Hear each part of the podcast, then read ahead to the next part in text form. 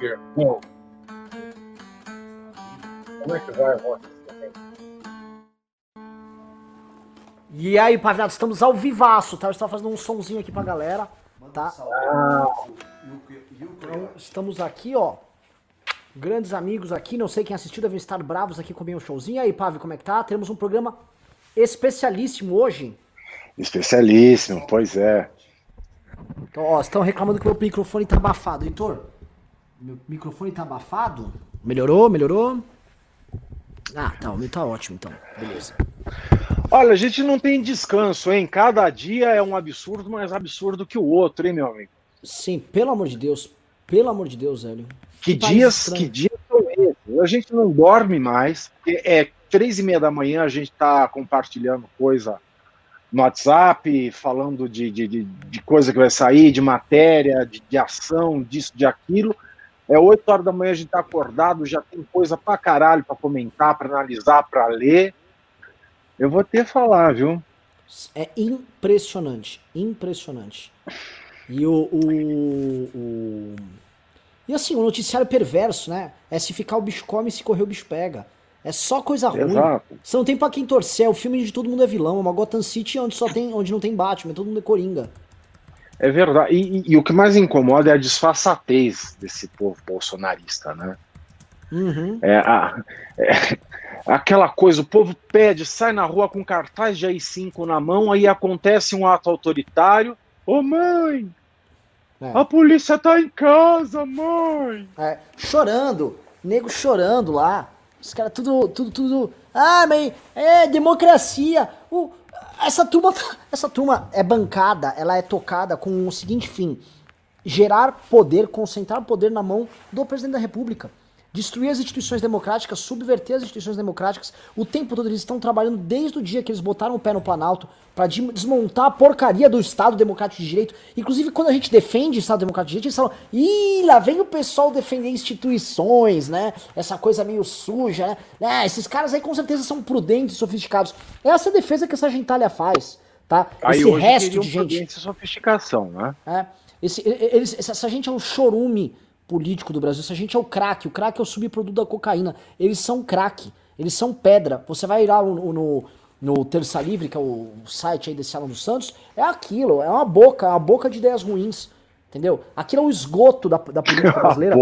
Mas é mesmo, literalmente com aquela boca gigante dele lá, é, até a analogia, a analogia funciona bem mesmo. É uma gente asquerosa e deplorável. E aí, né, quando o AI-5 bate na porta da casa deles às seis da manhã, né, quando a subversão do Estado Democrático de Direito toma forma, mas não é do lado deles, aí é ruim, né? Aí ele quer democracia, né? É. Aí ele quer direitos Não. fundamentais, aí ele quer um bom advogado, ele quer uma OAB, né? Ele quer que o advogado dele tenha as prerrogativas aí. né? Exato, Então exato. é, é, é, é isso, assim, é um troço deplorável. Só um segundinho.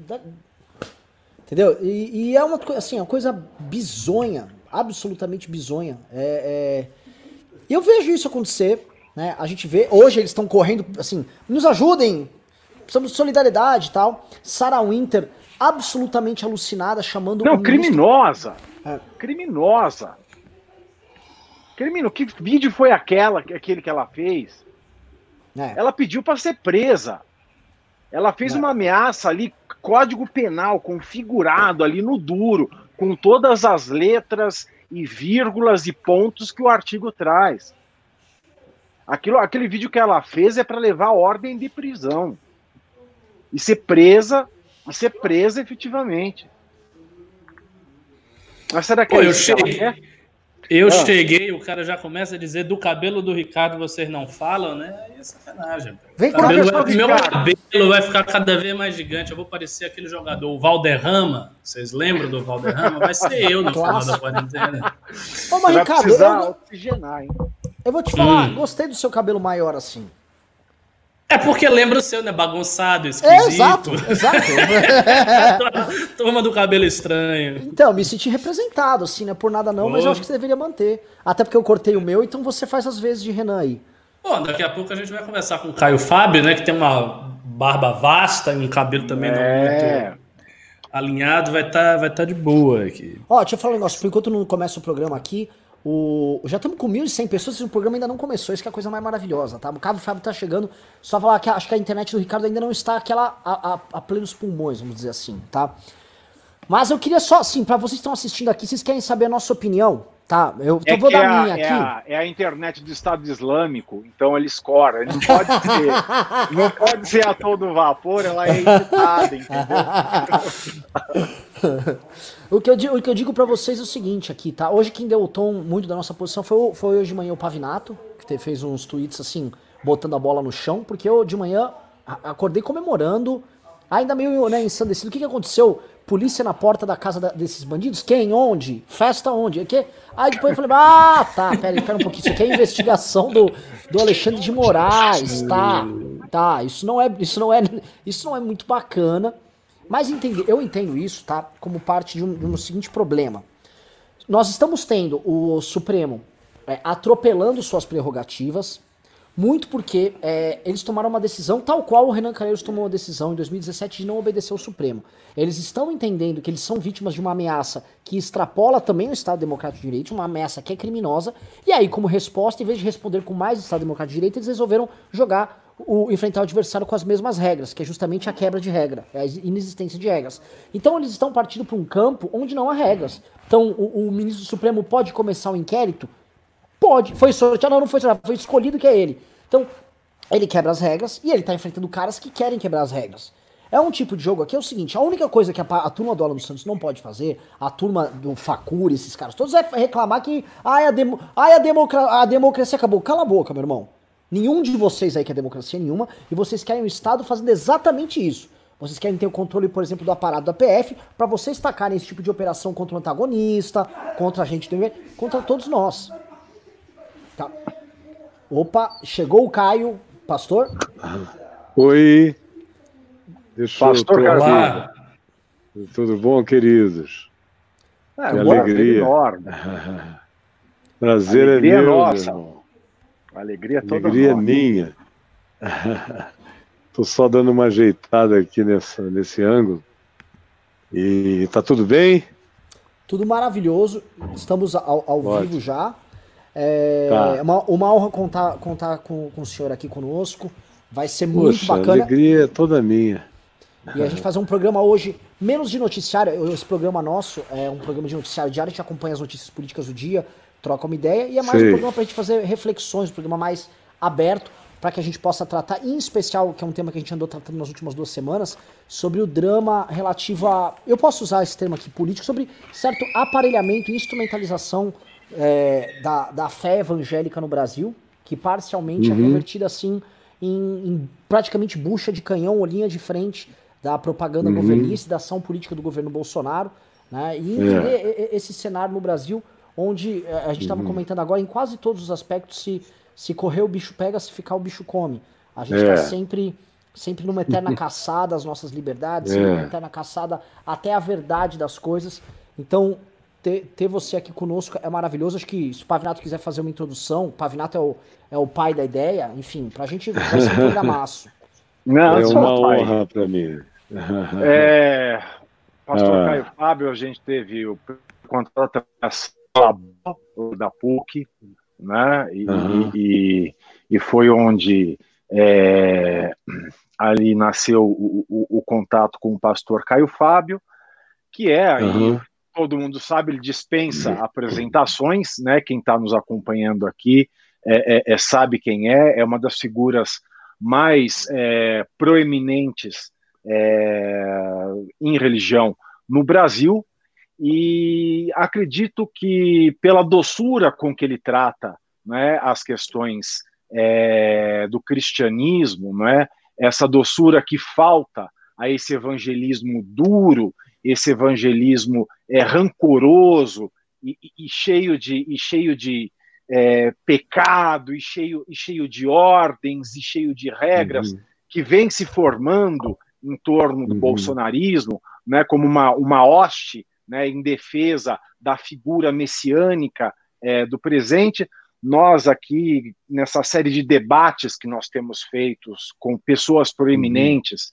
nas suas áreas de conhecimento, nós queremos, assim, é, desmistificar e entender melhor por que é, alguns segmentos é, das igrejas evangélicas, especialmente as igrejas pentecostais e neopentecostais, têm dado uhum. esse apoio é, inexplicável, seja pelas vias da razão, seja pelas vias do próprio cristianismo, a uma figura tão controversa como é o presidente uhum. Jair Bolsonaro, porque o Jair Bolsonaro se tornou aí um guardião né, da, da cristandade no Brasil. Como é que funciona é, esse sistema né, de troca, de retroalimentação entre o bolsonarismo e algumas igrejas evangélicas que chegam a apontar no Jair Bolsonaro como um Messias, né, como um, um, um Dom Sebastião, como alguém vindo da providência divina para salvaguardar a moral, os bons costumes e a fé cristã é, no país. Né? A gente quer entender uhum. melhor, é, analisar melhor o que é o cristianismo, o que é o movimento evangélico, é, como é que se dá esse apoio, quem apoia, quem não apoia. Então, nós entendemos que o pastor Caio Fábio é uma pessoa que pode nos guiar né, dentro, da, dentro da seara do cristianismo, né, para entender melhor como é que se dá esse fenômeno. Boa noite mais uma vez, Renan. Boa noite, professor Ricardo Almeida. E boa noite, pastor Caio Fábio. Obrigado por ter aceitado Obrigado. o convite é, mais uma vez. E o que eu tinha para falar de abertura era isso. Obrigado, meu querido. Olha só, a gente tem que pensar no que está acontecendo agora à luz de um fenômeno muito mais extenso. Por exemplo, para não fazer uma viagem de natureza histórico-antropológica infinda, vamos só pensar no nascimento do cristianismo. O cristianismo não nasce numa manjedoura. É Jesus quem nasce numa manjedoura. O cristianismo não nasce em Belém. Ele, de fato, nasce em Constantinopla. O cristianismo não é fundado pelos apóstolos de Jesus. Ele é fundado pelo imperador Constantino, pelo escriba Lactâncio e por um grupo de bispos no quarto século. Aí começa o cristianismo. O nascimento do cristianismo já se dá por um conluio político. E eu poderia falar a mesma coisa de outros grupos e religiões, mas a gente está falando de que é chegar aos pentecostais e aos neopentecostais é o dia de hoje. Então, aquela maquete original do quarto século ajuda a entender bastante o que está acontecendo agora e não somente agora. Se a gente pensar exclusivamente e diminutivamente no Brasil, vocês vão ver que o Bolsonaro é a extensão de algo que nunca foi diferente só foi diferente na, no arroubo e na capacidade descarada da proposta. Mas voltando a Constantino, ele tinha um escriba chamado Lactâncio. E Lactâncio estava vendo a angústia, a perseguição dos cristãos, eh, não era intensa nos dias de Constantino, mas era um grupo desprezado, minoritário, embora altamente capilarizado, era, todavia, um pessoal que já vinha introjetando há três séculos um complexo de inferioridade enorme, muita perseguição. Eles eram a simbolização mais explícita do império, do, no que dizia respeito à transferência de culpa, como aconteceu em com vários outros imperadores anteriores, mas especialmente nos dias de Calígula, nos dias de Cláudio, nos dias de Nero, nos dias de Domiciano e de outros, tinha havido um surto de perseguição e os cristãos eram o alvo predileto. eles tinham introjetado toda essa inferioridade, esse pânico, esse medo, eram loucos para terem uma aproximação do poder. Essa é que é a verdade. Eram pobres, escravos, incultos, que tinham introjetado um complexo de inferioridade enorme e que carregavam, todavia, no coração aquele sentimento de que eles seriam usados por Deus para chocar o mundo, salvar o mundo, qualquer coisa do mundo. Mas até agora, tudo o que lhes acontecera tinha sido oposto. Quando o Constantino ouve o Lactâncio dizer que havia essa força no império, e, e, que eram os cristãos, que apesar de humildes e escravos, eles eram o grupo mais espalhado, capilarizado, e apesar das pequenas desuniões, eles tinham um centro de convergência inequívoco.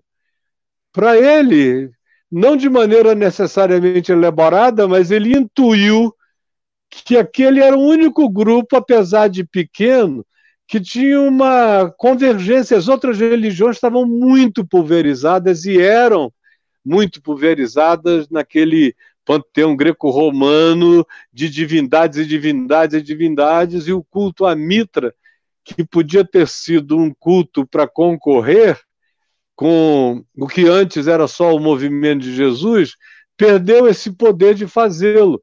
De modo que, apesar dessa fragilidade, esse grupo do Evangelho estava bem capilarizado. Quando Constantino ouve isso, ele se aproxima e vai se aproximando, e se aproxima como? De um pessoal que olhava com medo, sem saber quem ele era. Ele nunca se batizou, ele foi se batizar na véspera da morte dele. Ele matava, ele fazia brutalidades, ele era violento, ele era extremamente ciumento dos da sua própria casa, ele era paranoico em relação ao poder. Ele parecia com um cara sobre o qual mais tarde falaremos um pouco. Ele carregava essa essa angústia paranoica dentro dele. E os cristãos pareciam extremamente submissos. Ele lhes fez uns, alguns simples acenos. Por exemplo, construção de templos nos lugares importantes da memória cristã. Aí fizeram a Basílica do Santo Sepulcro, foram erigindo lugares de culto onde os cristãos tinham geografias de importância, não sagradas, mas importantes por causa da história de Jesus, ou construíram um monastério lá no Monte Sinai, na, no deserto do Sinai, foram abrindo lugares, estabelecendo esses nichos, e Helena, mãe do, de Constantino, aparentemente fez isso como uma, com uma certa sinceridade.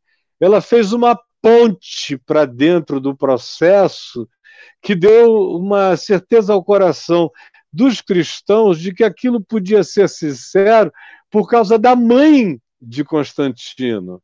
Podia ter sido a mulher de Constantino, mas foi a mãe que lhes pareceu bem mais sincera. Então, vai entrando por dentro das emoções deles. Aí vem os acenos. Templos, lugares de culto, a seguir isenção de impostos, favorecimentos e privilégios de cidadania no império, todo aquele que fosse cristão, abstenção de determinados compromissos, liberdades que antes eles nem sonhavam em ter, que agora tinham, geografias sagradas que lhes foram doadas, inventadas, até templos antigos de deuses do panteão greco-romano foram transferidos depois de um tempo para eles. Eles foram se tornando fortes da noite para o dia. O imperador se aconselhava com eles quando achava que aquilo inspirava uma determinada vaidade de pertencimento deles na construção do império, e coisas desse tipo foram se avolumando crescendo. E aí o que aconteceu? Ele promoveu os grandes encontros de concílios, Foi ele que financiou a anatomia de Deus e pagou aquela quantidade enorme de bispos que vieram de vários centros do império. E, embora muitos deles apenas da área da Itália e, e onde hoje é a Turquia, da Ásia Menor, mas veio gente de outros lugares, do Egito, do norte da África, aonde a fé tinha os seus discípulos, ele trouxe bispos e fez um grande concílio que definiu a natureza de Deus. Por isso que eu falei a anatomia divina, o Pai, a natureza do Pai, do Filho, do Espírito Santo, a coexistência dessa triunidade, a substância do Filho, que era Deus de Deus, enfim, tem uma quantidade infinita de coisas que ele patrocinou. Ele criou uma religião. Até então, os discípulos de Jesus eram pessoas que não tinham de se reunir, nunca tinham construído lugar nenhum, criam no que Jesus dissera que não era nem Jerusalém, nem nenhum lugar, um lugar onde se devesse adorar, que a adoração era em qualquer lugar aonde as pessoas estivessem sinceramente juntas, dois ou três reunidos em meu nome, eu estou no meio deles. De repente, esse paradigma Jesus, o modelo, a maquete, o, a matrix de Jesus foi substituída pela matrix religiosa de todas as outras demais religiões. Só que agora o que houve foi uma mudança de poderes. O que antes era dedicado a Zeus, ou a, Poseidon, ou a é, Afrodite, ou Diana, ou o que você quiser, foi ganhando os nomes e os batismos daquelas que eram as figuras centrais da memória da fé, desses discípulos originais, de modo que eles instituíram o cristianismo sob os auspícios de Pedro, de Paulo, já mortos há trezentos e tantos anos.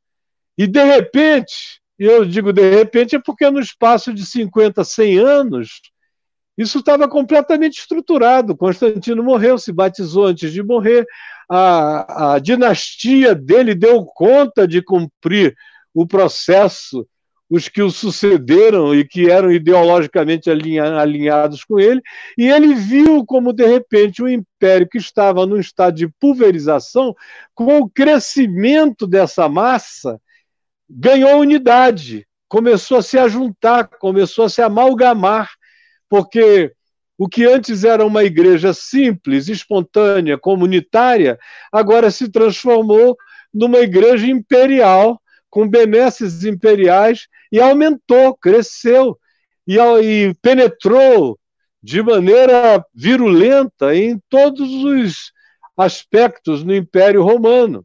Ela se fortaleceu e o império ganhou cada vez mais estabilidade.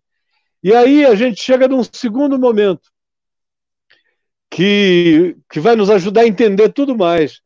No livro do Apocalipse, você tem no capítulo 13 uma imagem muito interessante que diz que a besta que emerge do mar, que era o poder político, está claramente perceptível na leitura do texto do Apocalipse, nos dias de João, que eram os dias de Domiciano, ah, era o Império Romano, ele descreve e tal, a besta que emerge do mar nos dias dele, no contexto, era o Império do, é, Romano.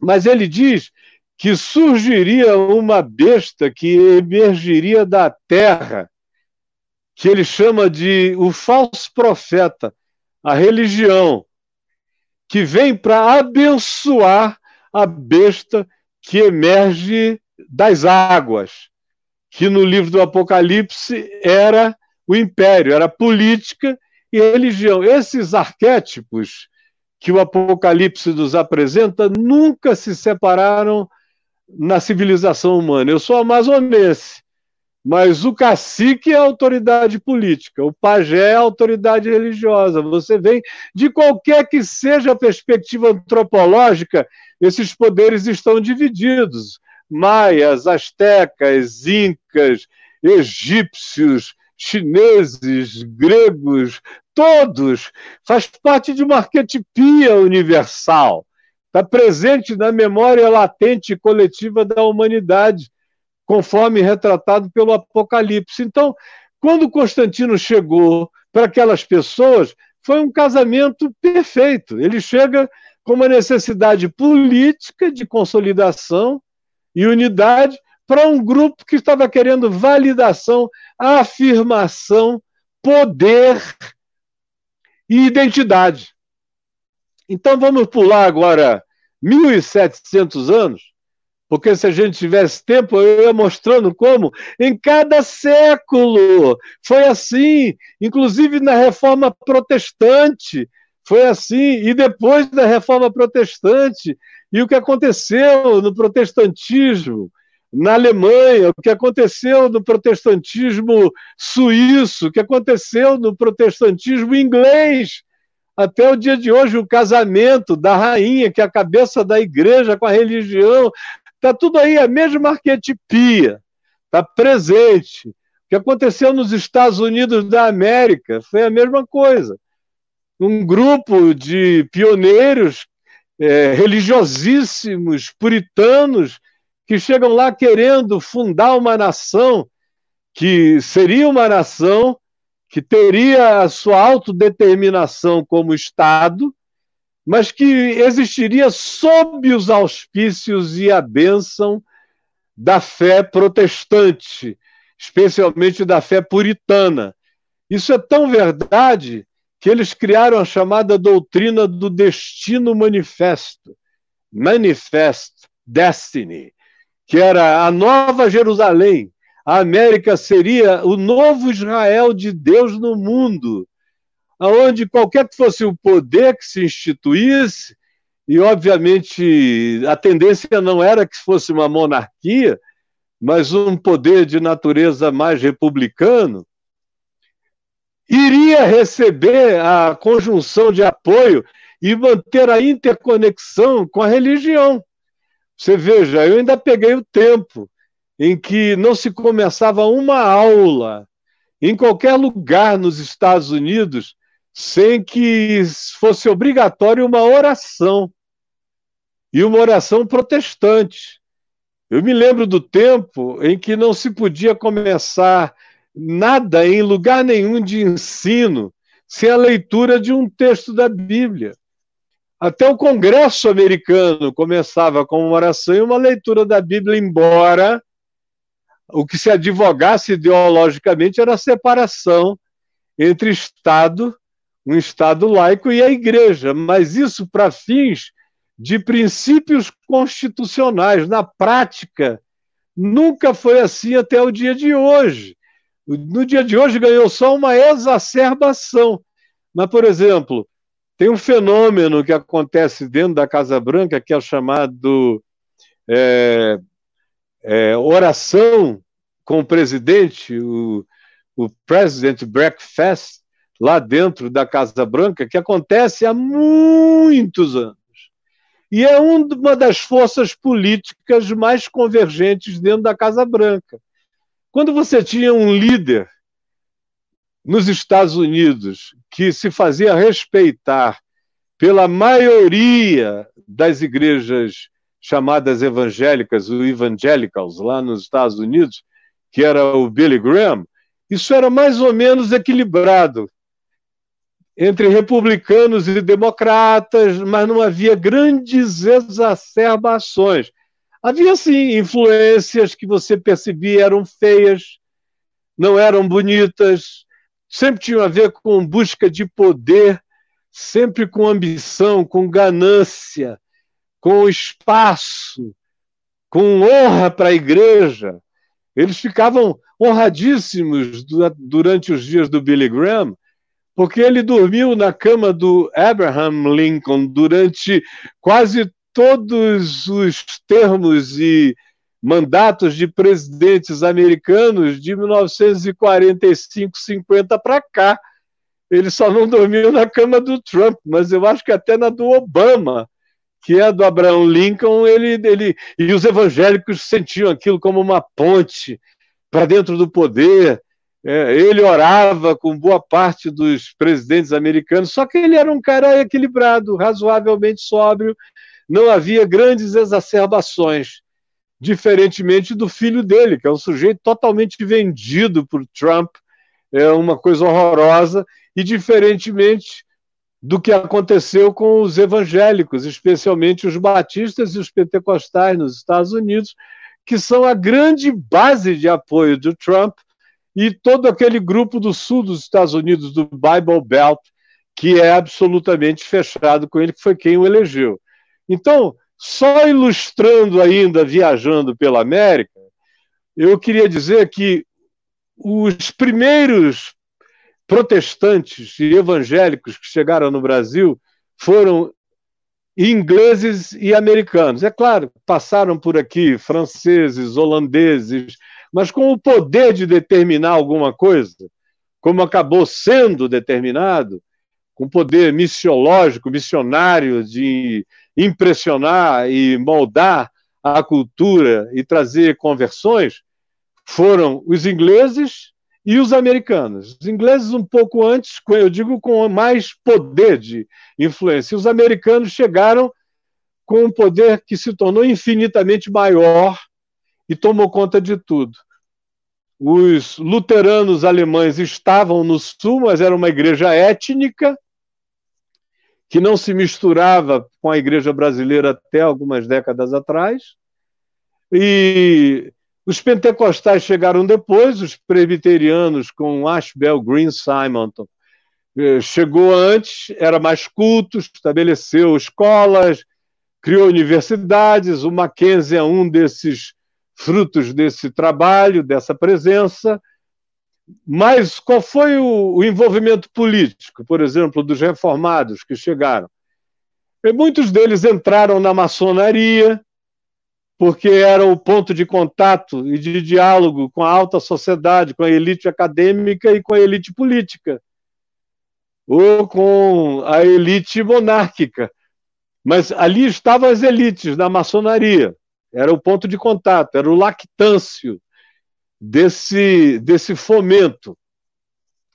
E de um outro lado, depois chegaram os pentecostais, que entraram por Belém do Pará originalmente, eram extremamente mais populares do que os reformados presbiterianos e depois os outros que vieram de natureza batista, depois os metodistas, os congregacionais chegaram também quase junto com os presbiterianos.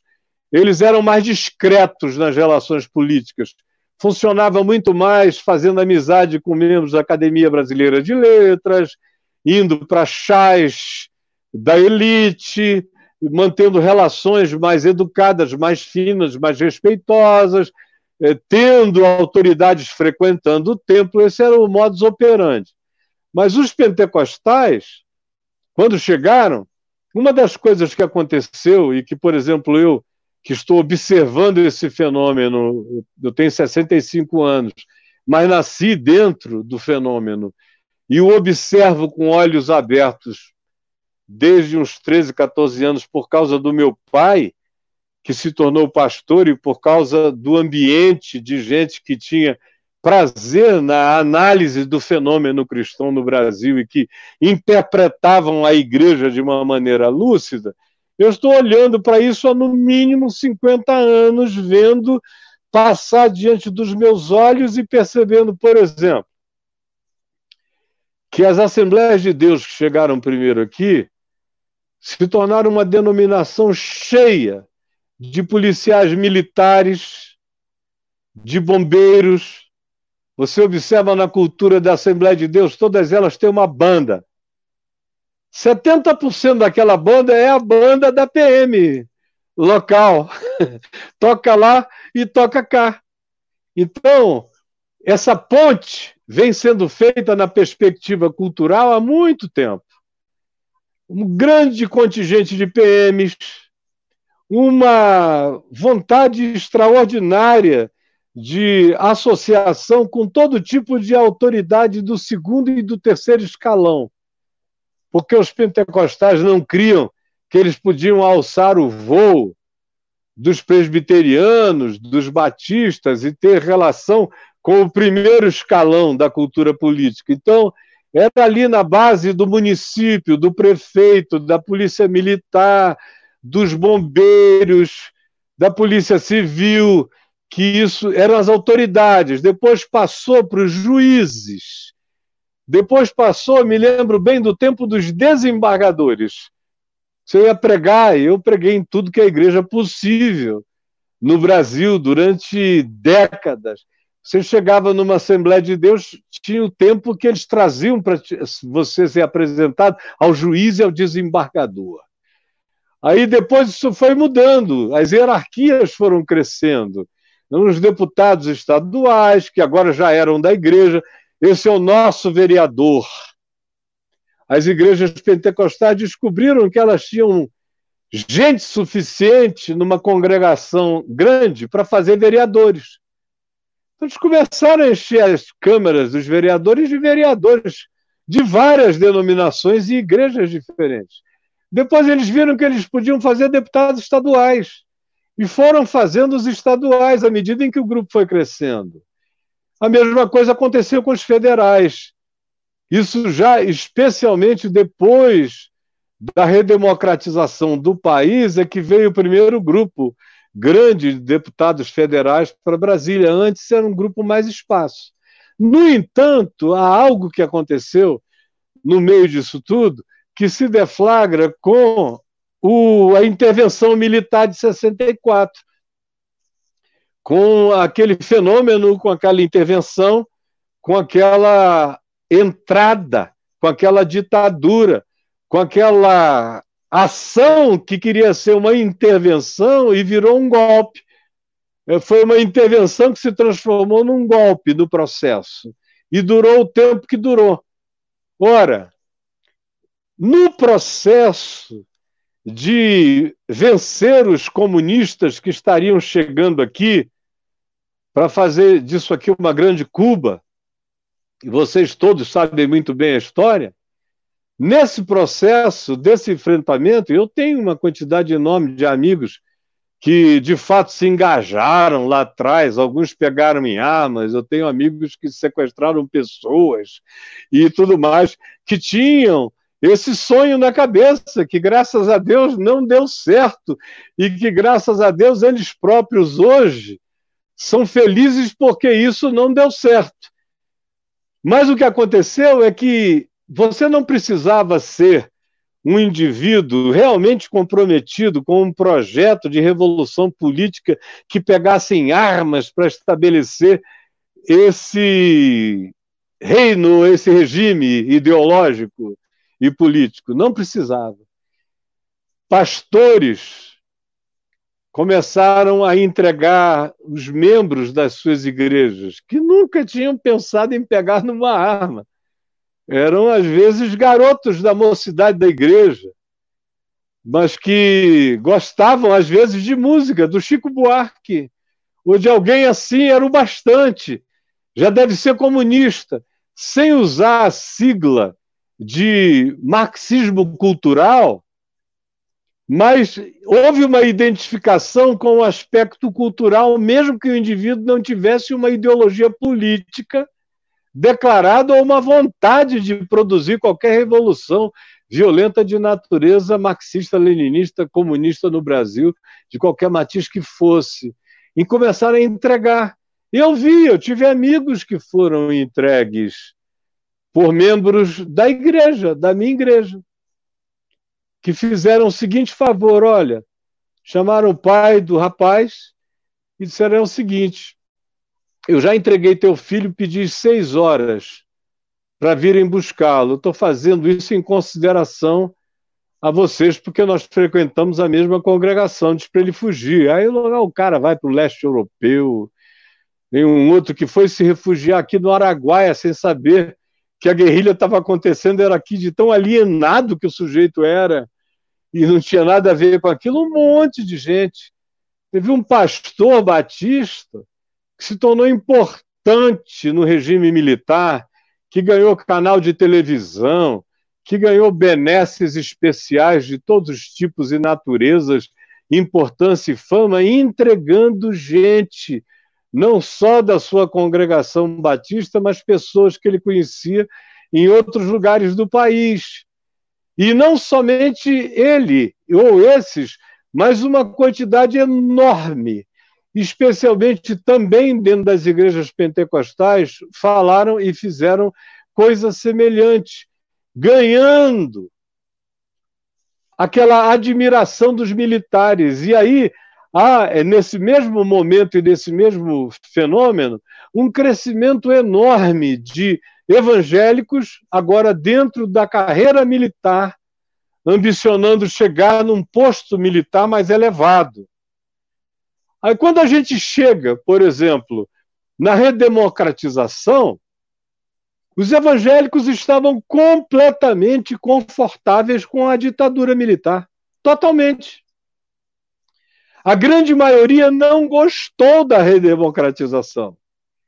Eles diziam que era perigosa, que podia corromper a igreja, que os militares mantinham os bons costumes e as morais que a religião defendia que a democracia iria abrir espaço para uma quantidade enorme de marxistas, de liberais, de pessoas de outros pensamentos, de outros interesses.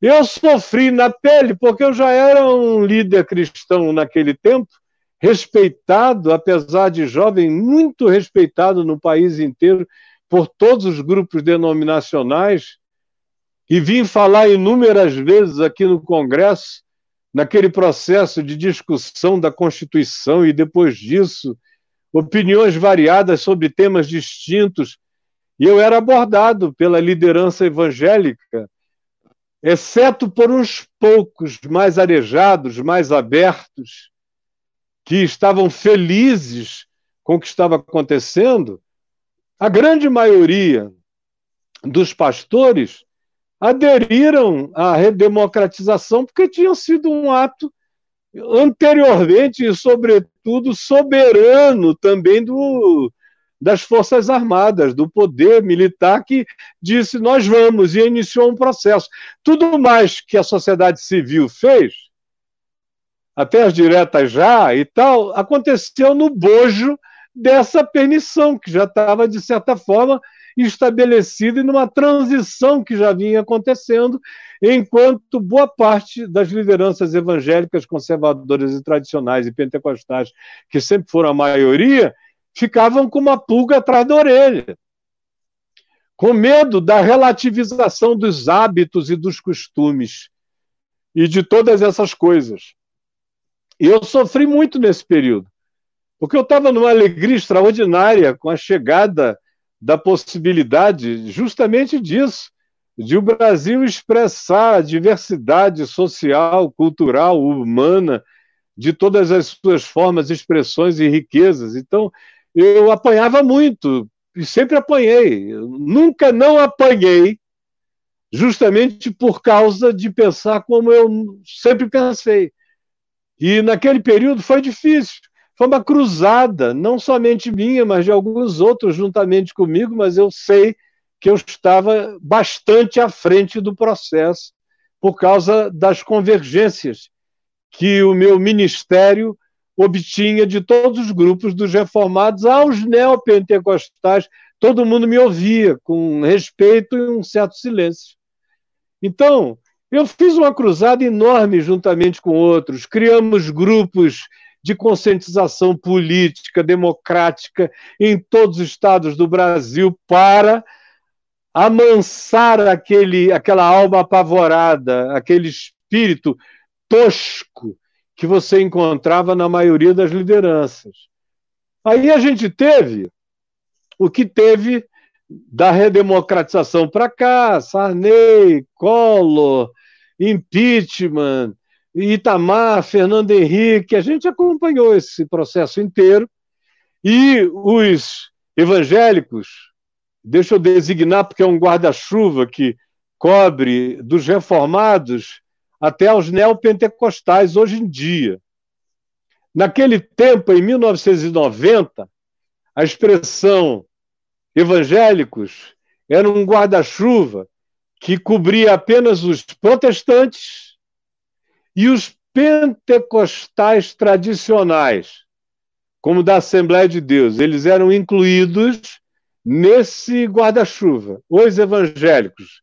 Você podia pensar de luteranos, presbiterianos, batistas, metodistas, congregacionais, as Assembleias de Deus e algumas igrejas pentecostais independentes. No mais, as outras eram igrejas de matiz cristã, excessivamente pentecostal, designadas como seitas pentecostais, por esse grupo evangélico que eu acabei de definir qual era.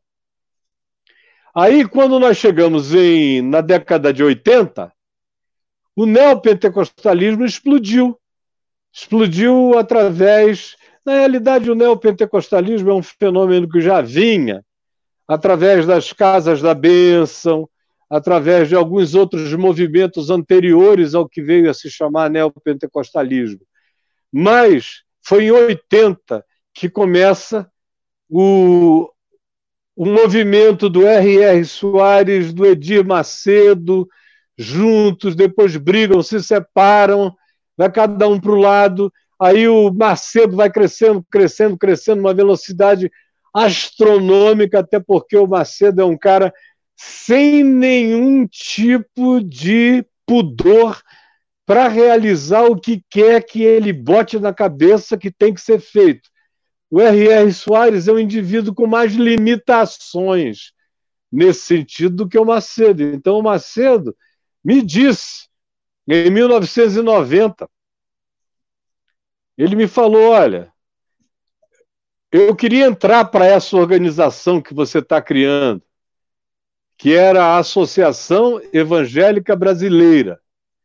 Foi a primeira vez que os evangélicos convergiram de uma maneira tão forte para debaixo de um guarda-chuva institucional, que era essa a EVB, da qual eu fui eleito ou aclamado presidente lá e que reuniu quase 70% de todo o grupo evangélico e milhares de pastores. Era uma Argentina quase ali debaixo daquele negócio. Mas fora ficavam os neopentecostais. Todos eles. E aí o Macedo disse: Eu quero entrar para essa organização. Aí eu falei: Mas essa organização está sendo criada justamente para distinguir o que ainda sobrou de evangélico nos evangélicos, que já é muito pouco, o processo de corrupção desse movimento já é enorme em todas as perspectivas. Essa organização está sendo criada para ver se a gente designa algum grupo um pouco mais sóbrio, um pouco mais ético, um pouco mais alinhado com aquilo que não pode ser negociado do Evangelho, sob pena de haver uma descaracterização absoluta do significado de ser cristão. Não dá nem para se auto-intitular mais cristão. É impossível. O que está acontecendo já é demasiado. Então, desculpa, meu irmão, mas você ande no seu caminho, você criou a sua religião, o seu sincretismo, o seu grupo totalmente despudorado nas suas práticas. E eu tive conversas francas ao extremo com o Macedo, várias delas, cinco, seis horas fechados, conversando sobre tudo. De modo que o Macedo, para mim, não é um, uma figura distante, alguém com quem eu troquei choques de convicções e visceralidades, e ouvi coisas dele que foram absolutamente proféticas da capacidade de gestão estratégica que ele tem de fazer as coisas acontecerem, até porque ele trabalha sem nenhum critério ou sem nenhum pudor para realizar o que quer que ele queira fazer. Ele recebe dinheiro de, de onde você queira, dos lugares mais inimagináveis ele lava como precise lavar. E ele me disse: eu dou cheque sem fundo, eu emito duplicata fria, eu faço qualquer negócio, eu recebo dinheiro dos piores seres e criaturas da terra para eu comprar, fazer e realizar, porque ninguém vai ter poder nesse país enquanto as autoridades políticas não tirarem o chapéu e enquanto houver Rede Globo de televisão, nós, os religiosos que não são católicos, nunca terão poder nesse país. Isso ele me disse em 90, repetiu em 91. Isso sempre esteve claro na cabeça dele. Ele lutou absolutamente por esse poder. E aí é desse momento em diante que a gente cria a Associação Evangélica Brasileira, cheia de presbiterianos de todo mundo, de todas as Assembleias de Deus, menos os neopentecostais e a Assembleia de Deus de Madureira, do Manuel Ferreira, que é um movimento grande da Assembleia de Deus, mas de um dispudor extraordinário em tudo. Também não entraram. Esses ficaram de fora. Mas, pelo. Eu estou falando demais? eu queria, na verdade, só, só entender, por exemplo, a, a cooptação é, do bolsonarismo dessas lideranças hoje. Ah, ah, Como é que a coisa é, se dá? Pois é, nelas que eu vou chegar. Porque Perfeito. são as mesmas. São exatamente as mesmas que você vê aqui.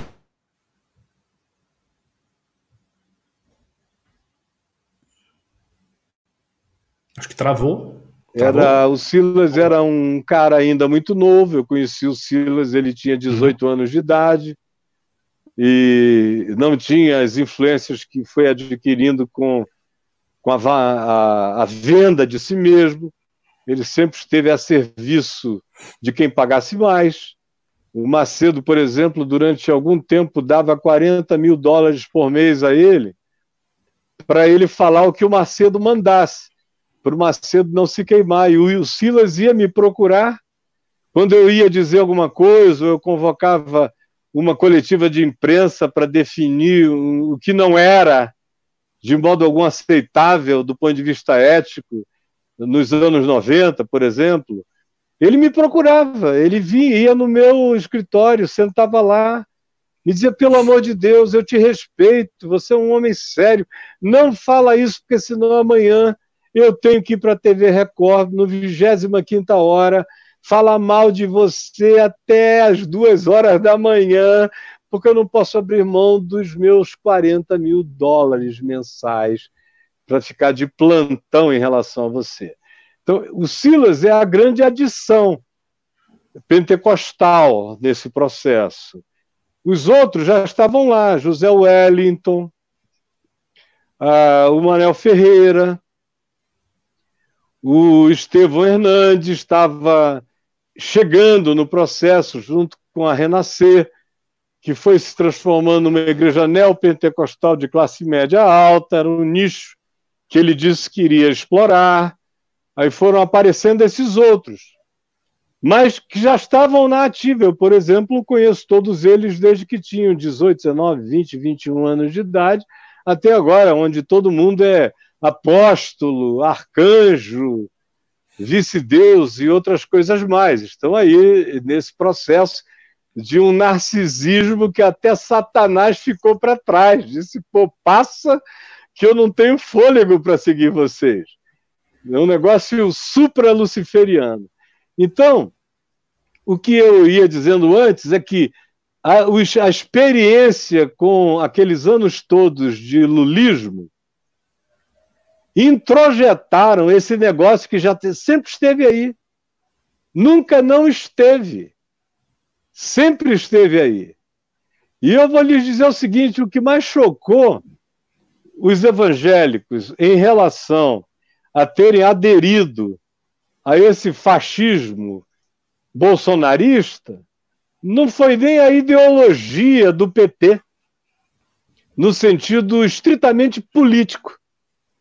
Porque o Silas Malafaia conviveu com isso, chorou para ter um cargo lá no Conselho de Segurança Alimentar, aí não deram, arranjaram no outro lugar. Vários deles conseguiram fazer a sua síntese com o PT, com o Lula. Eu conheço toda essa moçada aqui do Congresso, sei como eles se relacionaram com o PT e com o Lula quando o PT e o Lula eram poder. O que mais os afastou não foi nem a corrupção, não foi o petrolão, Corrupção para esse tipo de gente não choca. Infelizmente, eu digo isso com, com um sorriso angustiado na face, mas não choca. O que choca é a cartilha da ideologia de gênero, é a discussão sobre homossexualidade versus homossexualismo. O que choca são as temáticas de natureza moral, que nos governos do PT receberam uma permissão de discussão, de implantamento, ou até, em alguns casos, de indução para que fosse. E aí as igrejas foram ficando chocadas, não era pelas notícias de quantos milhões aqui ou milhões ali. Você ouvia quase todos as, todas as reclamações é estão transformando o Brasil. A igreja vai ficar cheia de gays. Juntamente com isso, surge o fenômeno da saída do armário de um monte de filho de pastor, de neto de pastor, de filho de crente. Eu sei porque eles vêm para mim, quase que unanimemente. Há vinte e tantos, 25, 30 anos, eles convergem muito para mim, para se abrirem, para não se suicidarem, para me contarem as suas agonias, perseguições, exílios, ostracismos, tudo que experimentam. Então, o que mais alinhou os evangélicos, e aí eu quero dizer, dos reformados até os neopentecostais, ao projeto de governo ou de proposta de regime do Bolsonaro, foram os temas da Marianos. Foram esses temas que continuam a animar a reunião ministerial mais do que qualquer outra coisa. Coronavírus nem aí. Agora, qualquer coisa que trafegue entre o pinto, a vagina e o ânus, isso tem um poder atômico na cabeça dessas pessoas, e aí eu repito, dos reformados, porque os reformados que antes eram os mais abertos, liberais, pensantes, criativos, sofreram uma guinada de uns 17 anos para cá e foram se tornando puritanos, cada vez mais puritanos, de uma moral rígida dos séculos 18, 19, que eles querem praticar entre nós como se fossem Amishes, como se fossem aquelas figuras lá do sul dos Estados Unidos no tempo do filme A Letra Escarlate é essa moçada da qual a gente está falando no meio reformado. E no meio pentecostal, basta que o presidente receba os pastores, receba os políticos evangélicos e receba a oração. Se o cara baixar a cabeça para uma oração, sai todo mundo de lá dizendo: Esse é o nosso homem, eles não querem saber o que o cara pensa, não querem saber de nada. E no caso do Bolsonaro, infelizmente, a maior parte dos pastores evangélicos conservadores pensa como ele. Ou ele pensa como esses pastores conservadores, até nos aspectos mais impensáveis, até nas discriminações mais inconcebíveis, até no anticientificismo mais inimaginável, porque a maior parte desses pastores também continua a pensar que o homem foi criado no sexto dia de uma criação de seis dias, que essa coisa de que a Terra é plana não é um problema para eles, porque a Bíblia diz que as coisas acontecem nos quatro cantos da Terra. Os literalismos são todos bem-vindos toda a grossura. Por exemplo, eles são pessoas muito mais da lei de Moisés do que do evangelho de Jesus. Jesus é uma pessoa secundária. Ele é declarado como a mais importante, mas no cotidiano, Moisés, olha, e as leis de Moisés, e, e a segregação dos gays, de todos os leprosos sociais e de hábitos e de costumes ou de práticas considerados assim por eles, eles só não estão apedrejando, como Moisés mandava no Velho Testamento, porque a legislação não permite. Porque se a legislação permitisse, o negócio não ia ficar muito diferente de uma Arábia Saudita, de um Irã, de algumas outras coisas, porque ânimo, ânimo para esse vínculo de pedra, pedrada, discriminação, raiva, homofobia, fobia de quase tudo que não somos nós, já está presente e assentado na base da cultura. Dessa interpretação que sempre foi ignorante, inculta, e é um dos grupos mais abjetos do país, infelizmente. Para um ser político tão abjeto quanto o Bolsonaro, nada mais coadunável do que um grupo tão tosco, tão troglodita, tão grosso, tão inculto, tão ignorante, tão complexado e com tanto afã e ganância de poder como são os evangélicos. Então, qualquer coisa que diga a respeito ao fato de que o presidente está do lado deles, quando eu vi o Bolsonaro sendo batizado pelo Everaldo naquelas águas sujas do Jordão, em janeiro de, de, 19, de 2018, eu falei: meu Deus, pronto, liquidou a parada. Esse ato simbólico agarrou todos os evangélicos do país, por assim dizer. Talvez uns 5, 7% ficaram de fora, 7 se muito, talvez 5%. A maioria entrou no processo. E aí eles começam a construir teologias de justificação. Por exemplo, é assim como Constantino foi chamado de o 13 terceiro apóstolo, e o Bolsonaro já carrega Messias no nome, só não faz milagre, mas eles atribuem ao Bolsonaro o milagre de ter chegado para dar primazia ao movimento evangélico no Brasil e para salvar o Brasil dos costumes de uma sociedade plural. E o grande ideal é a convergência, é o fim da laicidade. O que esses caras gostariam é de ser ayatolás de todos os presidentes da República, de, de, serem pelo menos as visibilizações da besta que emerge da terra e que abençoa o arquétipo da besta política que emerge do mar, voltando ao início da nossa história. Então, para mim, essa adesão é absolutamente natural, com algo que seja uma religião como os evangélicos são, como o cristianismo é. E, ó, é, graças a Deus, hoje, pelo Papa Francisco, que está nos dando uma aliviada do ponto de vista da cultura cristã em relação a não ser um homem radical, ser um homem aberto, ser um homem humano. Porque, do contrário, se a gente tivesse, além disso, um Papa radical, conservador, pesado no Vaticano, ia juntar a fome com a vontade de comer em todos os países do mundo onde essa é a tendência que pode prevalecer e a gente ia ter algo ainda pior.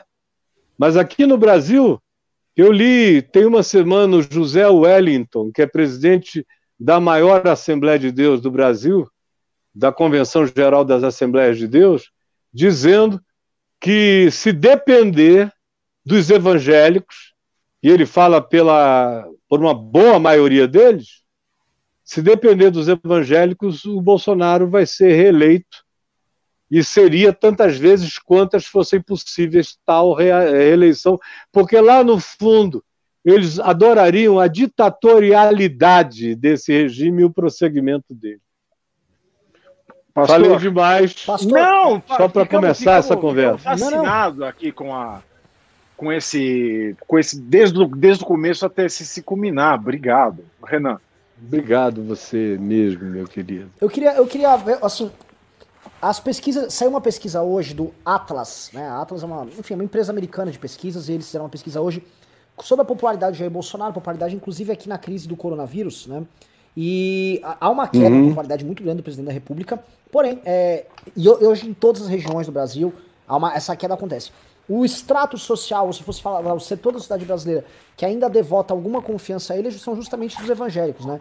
É, o governo dele ainda é aprovado para 34% é, dos evangélicos, sendo que por restante da população isso já está 20 e pouco, nessa pesquisa é 20 e poucos e caindo. Há um processo de queda bem, bem acentuado na confiança uhum. das pessoas com o governo dele. E aí atribui-se, a gente, uh, outro dia eu fiz uma live com o professor João César Castro Rocha, é, do Rio de Janeiro, onde o professor com, é, conversa sobre esse problema e ele acha que as guerras culturais que o bolsonarismo faz, né, as guerras que ele traz aí no debate público, são os instrumentos que permitem, vamos dizer assim, uma adesão ideológica por parte de setores evangélicos e até uma justificativa para determinadas lideranças é, é, é, aderirem ao governo. Né? Uhum. porém, a gente acompanha, e assim, a gente já fez alguma, algumas uhum. outras lives aqui também, onde diversas lideranças de denominações evangélicas mais tradicionais já começam a expressar um desconforto bem grande com a instrumentalização que vem sendo feita ah. pelo, pelo Mas eles são muito pequenos, você entendeu? Quer ver? Menciona o nome de uma denominação dessa, eu vou te dizer qual é o tamanho deles? Eu, eu parei de ouvir você. Hã? Você pode falar metodista, presbiteriano? Presbiterianos. Metodistas são 400, 500 mil. Presbiterianos, menos de um milhão. Então são poucos. E eu vi lideranças presbiterianas que eu conheço desde o tempo que eles amavam os Beatles e os Rolling Stones nessa eleição agora de 18, votando pelo armamentismo, com uma, um afã homofóbico extraordinário, e são os que dirigem os seminários, que é onde a cabeça de pastores são feitos. Ou seja, a pesquisa pode te revelar até o indivíduo evangélico, mas se fosse uma pesquisa entre as lideranças evangélicas, você ia ver que era quase uma unanimidade. Aí você diz, e o indivíduo evangélico não conta? Conta menos do que conta em outros ambientes. Porque quando vai chegando a hora e os pastores começam a dizer que estão muito preocupados, dependendo do antagonista, Quer dizer, nessa última, o antagonista facilitou muito as coisas, que era o PT.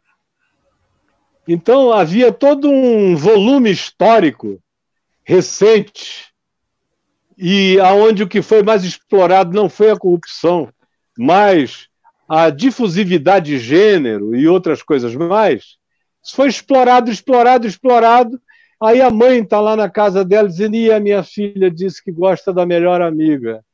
Aí o outro pai não sabe como lidar o filho que disse já está com 19 anos e não sabe ainda se gosta de quem gosta, se quer ficar aqui ou se quer ficar ali, ou qual é a dele. Aí o cara já vai ficando apavorado. Isso vai se difundindo para todos os lados. Chega no momento final, no último culto, seja lá o que seja, ou levam lá um senador ou um deputado federal evangélico que conta com aquele afã de quem possui documentos secretos, o que está acontecendo e o que vai acontecer e o que pode acontecer, lá vai esse, essa manada, que não é nem um rebanho, é uma manada de novo, e vai para lá.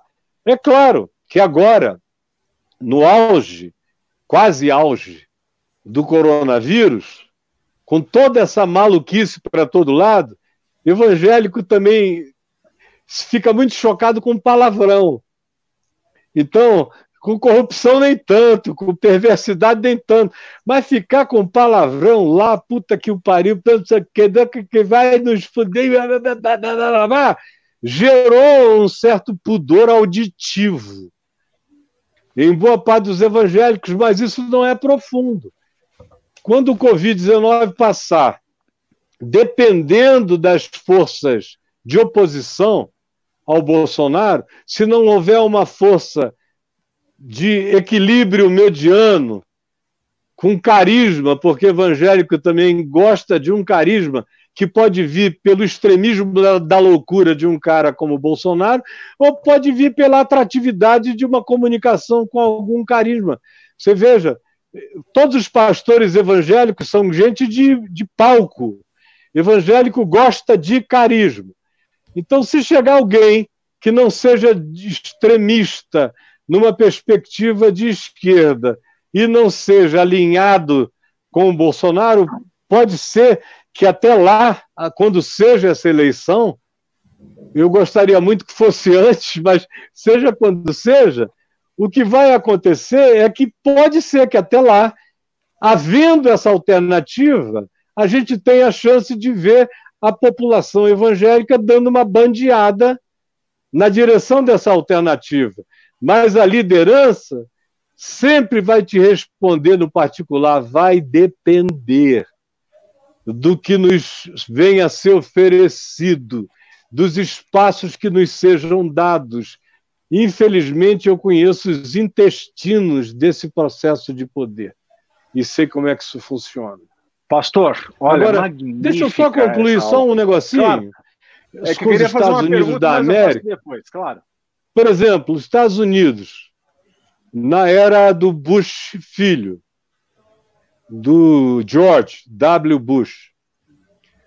O, o, o, Bin Laden jogou os aviões nas torres, criou aquele pandemônio na mente americana, altamente perplexa e chocada, explorada, vulnerabilizada, acovardada, e tinha-se que achar o Bin Laden ou o melhor parceiro dele. Aí não se encontra o Bin Laden. Ele desaparece no Afeganistão.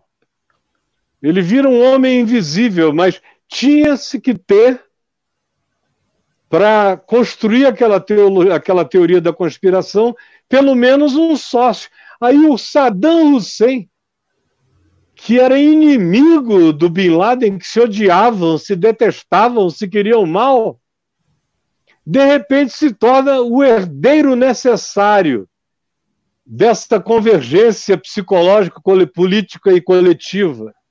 E aí, como é que se vai animar essa população para ir à guerra? Se o Bush pai já tinha estado lá e parou no final do processo, quando tinha até uma justificação, 44 países foram juntos numa aliança enorme, tal, tal, tal, mas parou. E agora ninguém iria juntos, eram quatro os que estavam se aliando numa dúvida enorme. Como é que o Bush cria esse processo de convergência? Com o pênis, com a vagina e com o ânus foram as discussões que foram colocadas no Congresso. E os democratas querendo abrir o casamento gay, essa coisa toda. Então a discussão toda foi: o Bush começa a fechar a porta para essa liberação de costumes e ficar junto com os evangélicos do Bible Belt. Todos eles. E o que eles queriam por seu turno era essa manifestação conservadora de costumes. Em troca, eles deram apoio ao Bush para levar os Estados Unidos para a guerra no Iraque.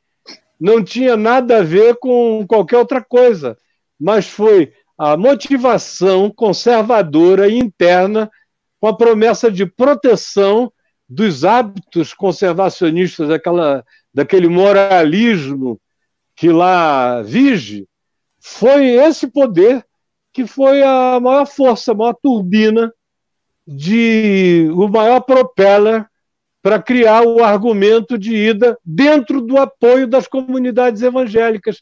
Os evangélicos trocaram guerra por proteção de costumes aqui dentro de casa. Como hoje eles estão trocando com o Bush proteção de alguns costumes, e agora eles estão mais gulosos, porque as referências evangélicas americanas mais saudáveis já morreram. Tem um monte de oportunista lá, desde os grupos mais tradicionais até os grupos neopentecostais, malucos, sentados na mesa com o Bush no prayer breakfast, lá da Casa Branca, e o que reforça esse, essa linha de pensamento. Ou seja, tem muito mais coisa assombrosa acontecendo, movida por coisas pequenas de hábitos, costumes, fragilidades de consciência do que a gente imagina.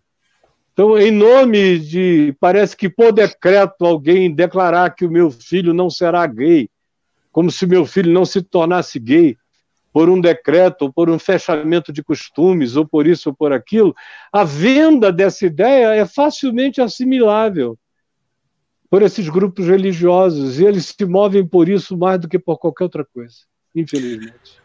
É, agora, assim, em relação a esse apoio das lideranças evangélicas, é, o senhor definiu muito bem como sendo uma convergência natural, dado que a religião naturalizou certas estruturas de poder. Então, por exemplo, é. o senhor não acredita que esse apoio vá passar? Porque hoje Bolsonaro está numa situação de crise, assim, a popularidade dele está caindo, uhum.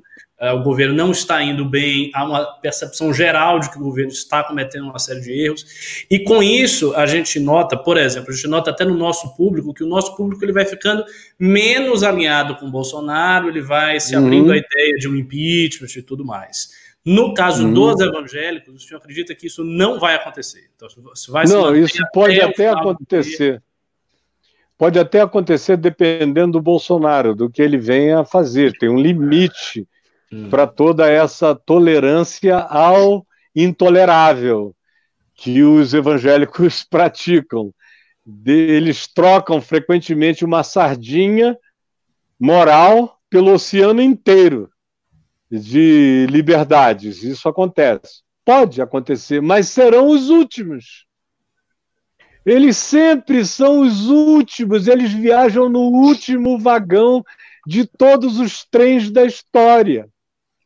E você quer ver uma coisa? Essa nossa amostra aqui não é exatamente verdadeira. Se essa live, com esse tema, estivesse sendo feita num ambiente de prevalência evangélica assistindo, você ia ver, fosse num, num Facebook da vida, se fosse no YouTube, ou mesmo no Instagram, que é mais moderado, os evangélicos usam um pouco menos, eles usam mais o, Facebook, que é uma plataforma onde agressivamente os evangélicos se manifestam com muita raiva e muito ódio. Se fosse num ambiente desse, você ia ver como o segmento ainda tem uma parcela extraordinária alinhada com o espírito do regime fascista do Bolsonaro, apenas por causa de hábitos e de costumes. Você quer ver uma coisa? Um exemplo pessoal. Meu curso, ou os meus cursos, eu não vivo sustentado por nenhum grupo religioso. Até por isso eu tenho toda a liberdade que eu tenho em todas as direções. Eu sou um homem, graças a Deus, livre há muitos anos. Mas eu ofereço cursos, os, os alunos compram cursos de teologia, de hermenêutica, de filosofia perene, de psicologia perene, conforme o Novo Testamento, isso, aquilo, aquilo outro. Uma quantidade enorme de coisas. Ou sobre temas da atualidade, o evangelho e a sociedade líquida, o que você quiser, suicídio, eutanásia, uma quantidade enorme de, de temas. O interessante, sabe o que é? É que em 2018 eu fiz uma coisa que eu nunca fiz na vida. Eu dei um apoio absolutamente explícito à minha amiga, vizinha, irmã e colega, companheira de oração, que mora aqui a a quatro conjuntos do meu, que é a Marina Silva, eu explicitei o meu desejo, o meu apoio, e ela aqui em casa, sempre, tudo mais, está aí, está em todas as redes, todas as plataformas, foi bem explícito. De um outro lado, eu bati no Bolsonaro, mas bati, meu amigo, sem medo de, das consequências. Fui contando o que eu sei do Bolsonaro desde 1983, da coerência do Bolsonaro com o Bolsonaro, da loucura do Bolsonaro, com a lunaticidade do Bolsonaro, com o medo que eu sempre tive da influência horrorosa desses filhos dele nele, do conluio, da relação que merece um estudo de natureza semi-edipiana, não dá para ser edipiano, mas é um negócio que viaja por dentro das complexidades relacionais mais profundas da psicologia entre pai e filho. Às vezes é quase uma androgenia relacional que você vê dos filhos com ele dele com os filhos. Isso tudo eu falei, falei um monte de coisa, e como seria esse governo. E não errei em nada. Em absolutamente nada, porque era impossível que fosse diferente. É o que Jesus diz na simplicidade eterna dele. Vocês plantam espinhos e ficam querendo colher figos. Cara, é, basta olhar para a natureza da história dessa figura que você sabe o fruto que ele vai dar. Só vai ganhar mais poder para se tornar espinhosamente, venenosamente aquele que vai dar frutos horrorosos. Mas era óbvio que seria assim. Então eu fico apenas para te dizer o seguinte: sabe quanto eu perdi de alunos no ano de 2018 por causa da minha crítica nas redes e plataformas sociais ao Bolsonaro? e o apoio à Marina, que era chamada de melancia, verde por fora e vermelha por dentro. Tadinha. Entrou no cacete. Então, pelo apoio a ela e pelo antagonismo ao Bolsonaro, eu perdi mais de 70% de alunos, ó. Uau. Todos evangélicos. Uau. 70%, todos evangélicos. Apenas uma demonstração de que, dependendo do corte da parcela social, a resposta que o Bolsonaro tem ainda é fanática. Sabe por quê? Eles já fizeram cultos demais para o Bolsonaro para mudarem de ideia do dia para a noite. O Bolsonaro e os assistentes do Bolsonaro já pregaram demais nessas igrejas todas para eles mudarem do dia para a noite. Eles vão ter que ter um pouco mais de tempo. Até os que vierem a mudar. Eu vejo, por exemplo, amigos cristãos evangélicos, irmãos que eu conheço para todo lado, que estão arrependidos, mas eles vão ser os últimos a confessarem isto. Vão ser os últimos. Tem muita gente que deu apoio ao Bolsonaro, mas logo depois se botei o pé numa canoa furada e pulou fora, e pulou o quanto antes. A gente não está falando aqui de outra coisa senão dos últimos a se retirarem. Eles têm todas as razões do mundo para serem os retardatários. Por causa disso tudo, eles já foram longe demais. É Deus acima de tudo, Brasil acima de todos, é muita oração, ele de joelho, muita unção, é batismo, é declaração, é o nosso Ciro, é o nosso libertador, eles criaram teologias para justificar o Bolsonaro nos lugares mais impensáveis. Eles não podem só dizer, epa, desculpa, foi um engano, porque eles fizeram isso em nome de profecias. Assim diz o Senhor: Eis aqui o meu eleito. Não dá para recolher isso da noite para o dia, cara. Não dá para recolher a revelação. Eu tive uma visão que era um homem que chegava, que tem os olhos claros e que vai ser o nosso libertador. O Senhor me mostrou que ele traz Messias. Messias, eu não consigo ver direito, mas ele tem um Messias na vida dele. Aí os caras vão criando, e esse é um, é um mundo muito doido. A gente não está lidando com um mundo normal, não. É um mundo de visões, revelações, impressões, profecias. Deus falou, o anjo veio e disse. Para recolher essa história é lento o processo.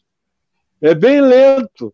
Por isso, historicamente falando, os pentecostais são sempre os últimos a saírem desses processos todos, porque eles são os que mais entram nesses processos em nome de Deus, em nome de visão, profecia, revelação e tudo mais. O cara não tem coragem de se candidatar à política no meio evangélico sem chegar lá na frente e dizer que Deus falou com ele.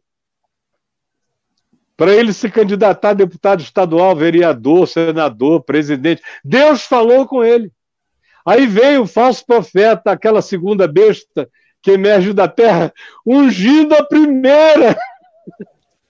É a mesma arquetipia básica e fechada, se repetindo diante da nossa cara o tempo todo.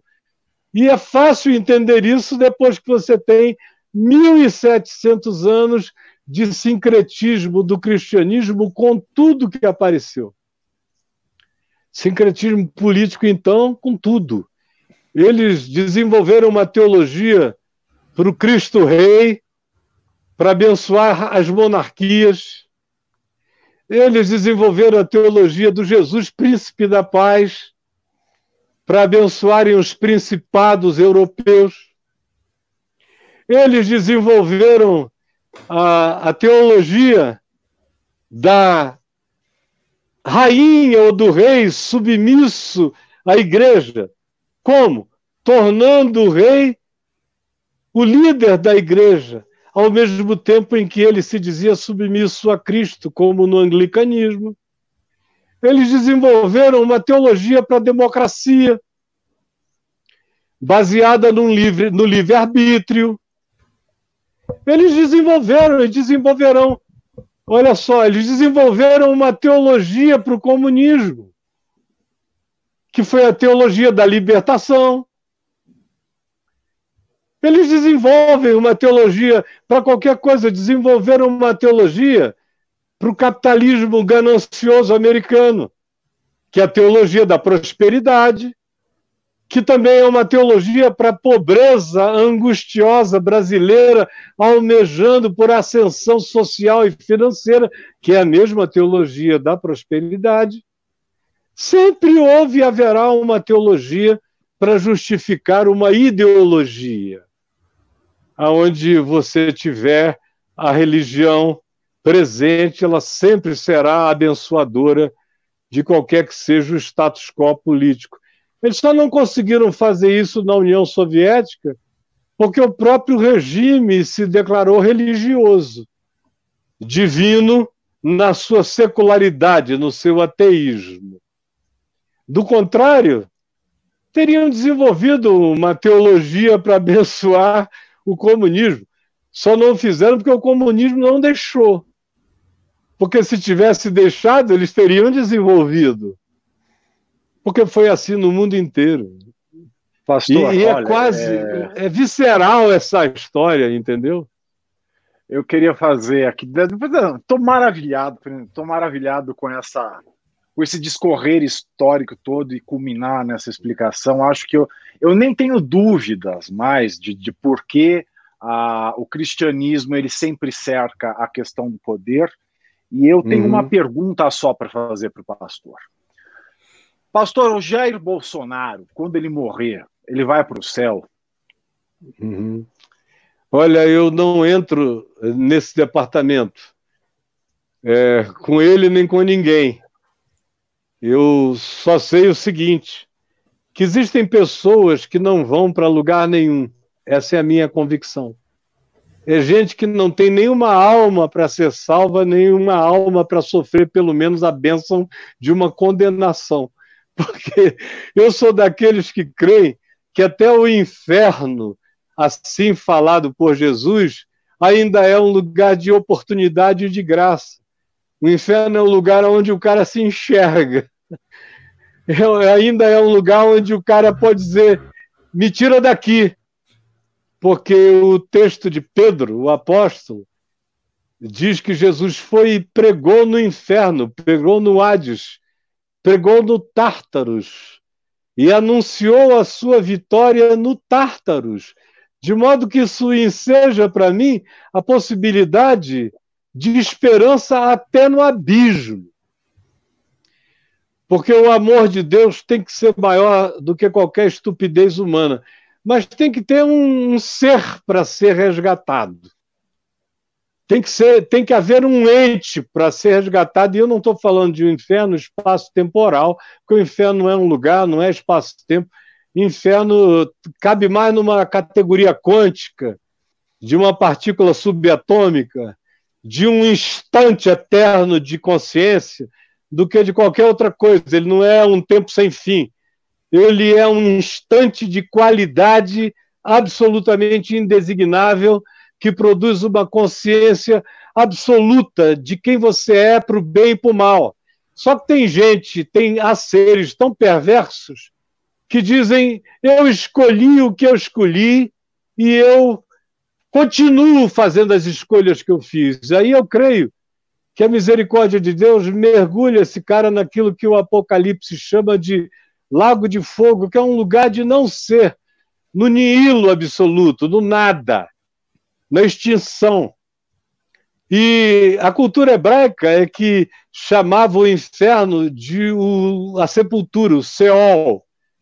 Era o cara morria e caía no nada do Seol. Não tinha nenhuma perspectiva transcendente. Depois de um certo tempo, depois do exílio deles em Babilônia, que eles começaram a desenvolver consciência de transcendência espiritual, não antes disso. Mas eu creio que existem pessoas que já são o inferno. E tem pessoas que, como diz o livro de Gênesis, no, no texto hebraico do livro de Gênesis, se diz lá: não comas desse fruto, porque no dia em que tu dele comeres, morrendo, tu morrerás. Morrendo, tu morrerás. Então, eu, sem fazer acepção, sem dizer quem é quem, sem nenhuma perversão de separar joio do trigo, a gente não sonda os corações dos homens, mas Jesus disse: pelos seus frutos os conhecereis. O que eu diria é o seguinte: se ele continuar nesse espírito da mentira, do pai da mentira, do espírito de ódio, de fomento do ódio, de uma sociedade de abismos, de separação, de inimigos e de inimizados, ele está dando fruto daquilo que Jesus chamou em João 8 de um filho do diabo, Está lá em João 8, Jesus falou para gente que fazia menos mal do que o Bolsonaro. Vós sois filhos do diabo, ou seja, diabo significa diabolos, significa divisor, divisão. É quem chega para cindir, para partir, para quebrar, para impedir o relacionamento. É, é o rei da cisão. Aí isso parece muito com o espírito que a gente está assistindo aqui. E explicitamente os que são assim não herdam o reino da paz, o reino da compaixão, o reino da misericórdia que dura de eternidade a eternidade, não entram na dimensão do Deus que é amor. Então, ele que se julgue. No entanto, o fruto que ele dá me faz olhar para ele de uma maneira profundamente angustiada. Se alguém me dissesse o Bolsonaro morreu agora, o meu coração iria se encher de angústia. De angústia, porque eu não odeio ninguém, meu amigo. Eu perdoei o mundo e a existência há muito tempo. Eu tenho senso crítico, tento ser lúcido, entender o que está acontecendo, mas faço isso sem ódio. Digo com clareza, mas sem nenhuma torcida de morte.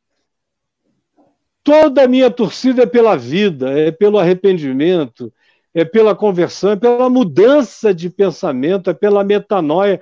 Quem me desse esse cara tivesse um pesadelo do tipo que Nabucodonosor teve lá na Bíblia, e acordasse no dia seguinte apavorado, desesperado, pedindo compaixão, porque ele é um louco, destruindo o mundo, destruindo a vida. Quem me dera? Mas o coitado está sendo validado com orações que abençoam a maldade dele todo dia. Então, a dificuldade de um homem que tem a sua maldade ungida e abençoada todo dia quanto a vir a se enxergar é muito grande e é muito ruim. Agora, a maioria dos gays que ele bota no inferno estarão no céu. Os seres que ele discrimina estarão no céu. Como Jesus disse, em verdade, em verdade eu vos digo que muitos pecadores, muitas meretrizes, prostitutas e publicanos vos precedem, ó religiosos. E aí ele estava falando com religiosos legalistas, mas que tinham alguma sinceridade, que eram os fariseus. Vos precedem no reino dos céus. Ele não estava falando de um oportunista que usa a crença evangélica só por uma, como ele usa a bancada da bala, qualquer outra, como ele agora entra em conluio com o Centrão. Como entraria com o diabo se der a ele garantia de permanência no poder e garantir que os filhos dele não serão tocados por nenhuma investigação de natureza fulminante? Está fazendo acordo para qualquer direção. É o que eu penso, sinceramente, sem entrar em nenhuma dimensão escatológica, para além deste momento, que para mim já é escatológico demais, além de que é um momento absolutamente surreal. É inacreditável, cara, o que a gente está vivendo. Eu fico Pessoal, feliz de estar aqui. Sim. Não, não, uma honra é nossa. Eu vou comentar. A gente recebe, uh, Caio, perguntas da plateia. Tá? As pessoas mandam as perguntas, a gente lê. As primeiras perguntas que chegaram foram antes uh, de você ter entrado no programa, então elas não estão ligadas com o tema, a gente vai respondendo, só que aos poucos vai, vai entrar várias, várias perguntas claro. para você, e aí eu, eu vou mandando aqui. O Alex Cesana Rajab falou: Achei muito bom o vídeo sobre o Carlixo, Carlixo vulgo Carluxo, filho do, do Jair. Me ajudou bastante uhum. a entender muito do modus operandi desses criminosos confirmou algumas uhum. suspeitas que tinha e respondeu alguns dos meus porquês sobre isso. Ele tá falando de um vídeo que uhum. nós temos aqui no canal do YouTube do, do MBL sobre Eu vou assistir então.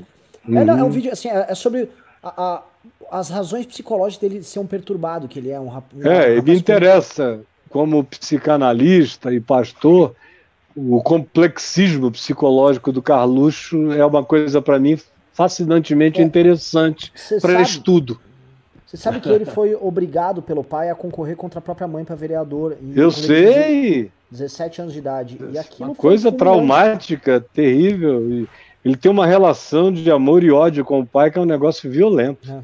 Dois anos depois, e... assim, alguns anos depois dessa eleição, ele tatua o pai no próprio corpo. E é. ele não tem nenhuma função além de promotor do pai. Né? É aquela coisa é. de filho ter a vida dele, o pai ajudar no crescimento do filho, é um filho que se uhum. apaga para ajudar o crescimento do pai. É, uma, é. é um garoto com muitos, muitos problemas, se reprime e tal. Uhum.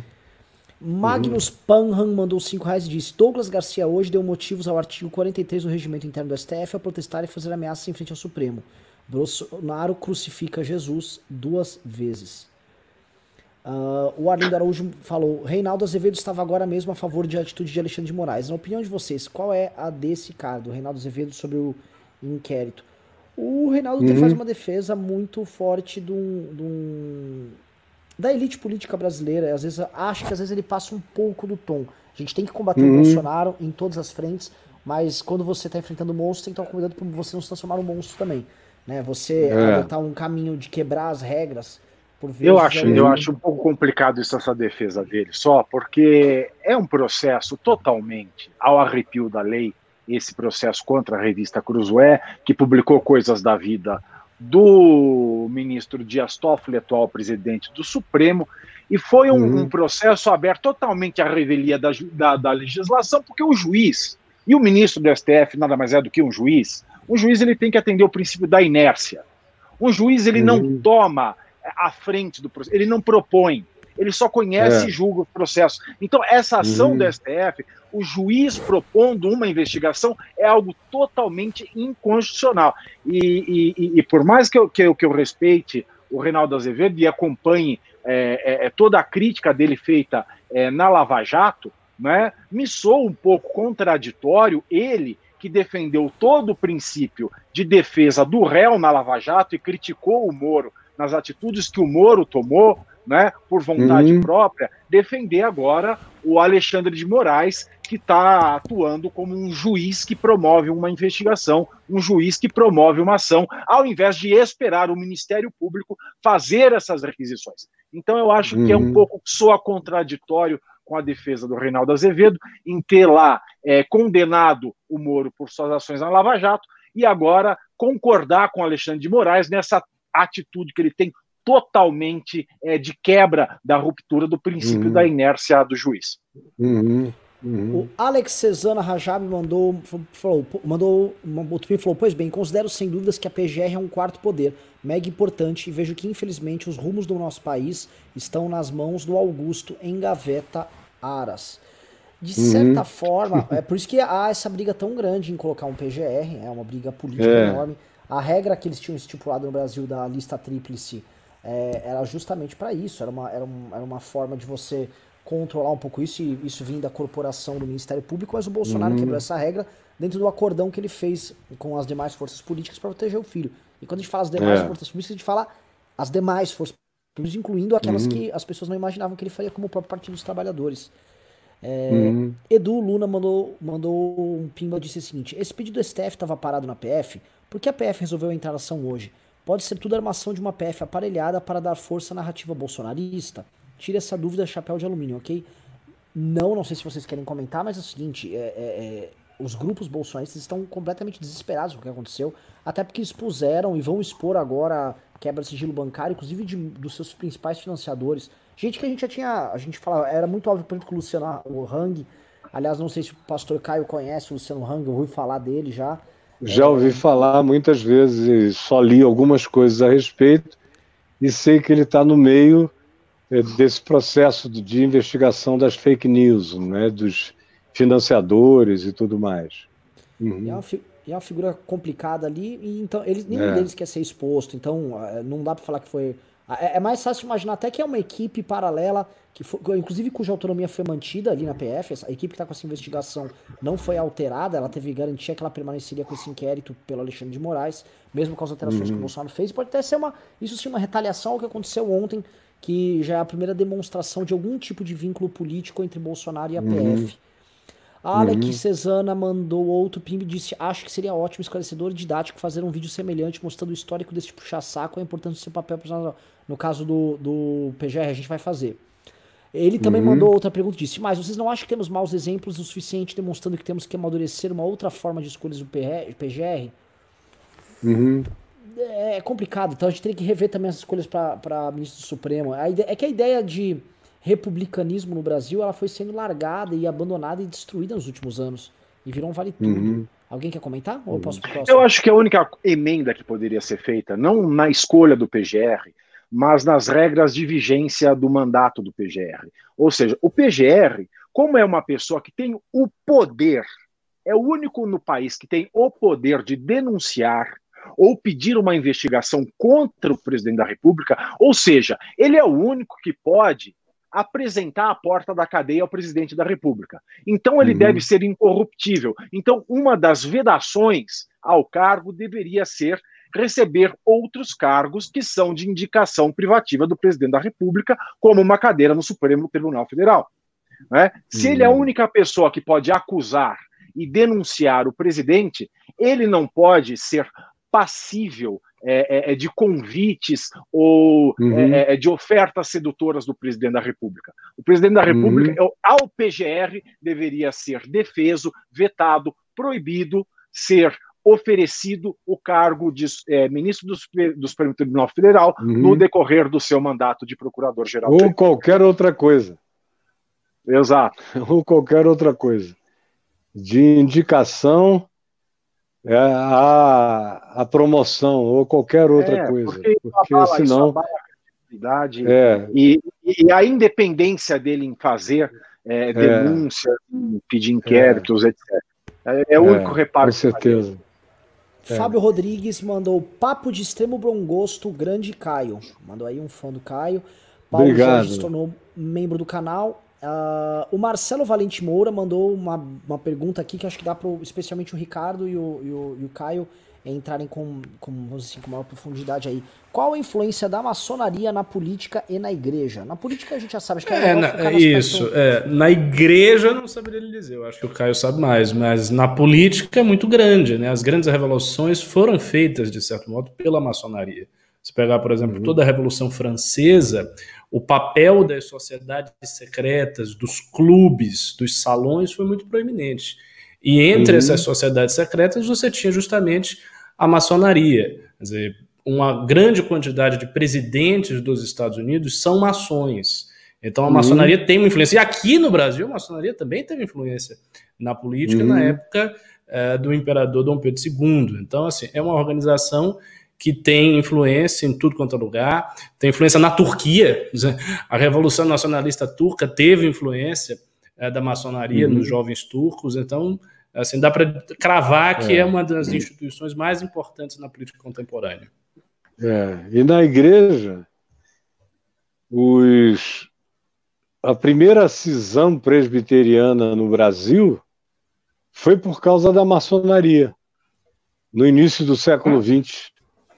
É, a Igreja Presbiteriana Independente se separou da Igreja Presbiteriana do Brasil, que é a denominação original e a maior, por causa da maçonaria por causa da quantidade de pastores maçons na Igreja Presbiteriana do Brasil. Aí, durante muito tempo, os batistas foram antimaçônicos, mas mais ou menos da década de 50 para cá, uma quantidade enorme de batistas foram se tornando gradativamente maçons. Os presbiterianos da nova geração não são mais os da geração é, mais velha do que eu, ou mesmo da minha idade, muitos deles ainda são maçons, e hoje o fenômeno crescente de expansão da maçonaria é no ambiente pentecostal. Embora o pentecostalismo acuse a maçonaria de vínculos com o diabo, e, no entanto, boa parte dos seus pastores estão vinculados à maçonaria. Então são dois pesos e duas medidas. Se um crente vier falar com um pastor evangélico, pentecostal especialmente, sobre a maçonaria, ele vai dizer que isso é coisa do diabo, para você ficar longe da maçonaria. Mas ele próprio, muitas vezes, é um membro, e como a sociedade é secreta, ele fala mal dela para os crentes, mas a frequenta, com todos os interesses que viajam por dentro dessa possibilidade relacional.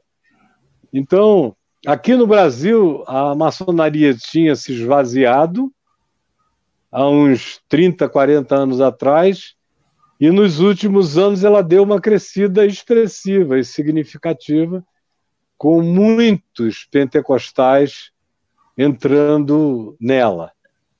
Então, ela continua a ter, indubitavelmente, seus significados e importâncias. Embora a gente viva um momento histórico em que ninguém mais seja fiel a praticamente coisa nenhuma, não é? Então, um dos grandes apelos passados da maçonaria também tinha a ver com essa secrecy, com essa coisa de estar tá dentro de um grupo onde um conhece o outro e aonde cada um trabalha para proteger um pouco as costas uns dos outros. Essa era a sua grande força, sempre foi é gerar relacionamentos suprapartidários, supra-religiosos, supra-ideológicos, supra-filosóficos. Era reinar sobre todas as coisas em nome do arquiteto do universo. A minha mulher está aqui me, me dando uma, uma chamada para seguir e eu vou pedir perdão a vocês e vou me unir a ela, a minha filha que está ali me esperando. E foi um prazer enorme estar com vocês. Muito obrigado, Tiago, pelo convite. Pastor, foi uma alegria, uma alegria imensa. Amém. Tá muito bom, uma alegria. Muito, que muito bom. bom. Muito obrigado pela participação. Tá com uma Amém. audiência enorme aqui, o pessoal, o pessoal curtiu, tá nos comentários aqui. Bem legal. Que bom, que bom. Muito obrigado vocês, muita paz. Obrigado, pastor. Até a próxima. Obrigado. Tchau, Até. meus queridos. Até. Amém. Tchau. Muito legal. Hoje foi um programa especial porque é o seguinte, ou a gente fala das coisas do outro mundo, porque o nosso mundo aqui tá muito feio. nosso, mundo, nosso mundo, o bicho tá pegando. Essa foi boa. Olha, porque eu prefiro. Sabe, você vê, nem saiu vídeo no canal hoje tratando dessa, dessa querela envolvendo aqui o, os bolsonaristas, o STF e tal. Eu gravei um vídeo, aí eu tava mandando, eu falei, quer saber, cara? Não é nem porque é polêmico, a gente já deu opinião no Twitter, em tudo quanto é lugar. É porque uma, as coisas estão ficando muito escrotas, gente. A coisa já, já passou para um nível, por exemplo, é, é, onde eu quero chegar, tá? Eu vou chegar aqui numa. fazer uma breve análise de algo que vem me incomodando bastante, tá? E aí vocês falam, Renan, você tá falando merda. Às vezes eu falo merda mesmo, mas uh, faz parte. O que, que é? Eu sinto que essa ação política do STF, este medo do STF, ele é derivado de uma, de uma premissa, o medo, que é verdadeira. O Alexandre de Moraes considera que Jair Bolsonaro e suas milícias, eles têm, vamos dizer assim, um afã golpista, um afã revolucionário, e que ele vai para cima destruir reputação e vai ir para cima das instituições e vai atacar e desmoralizar e acabar com a reputação para com, com a instituição no chão ele poder acumular poder e fazê-lo e exercê-lo da maneira como preferir. Então a análise dele está certa. Ele tem limitações, limitações impostas não só pelo fato de ser um ministro dentre 11, apesar de que isso é consensual hoje dentro do STF.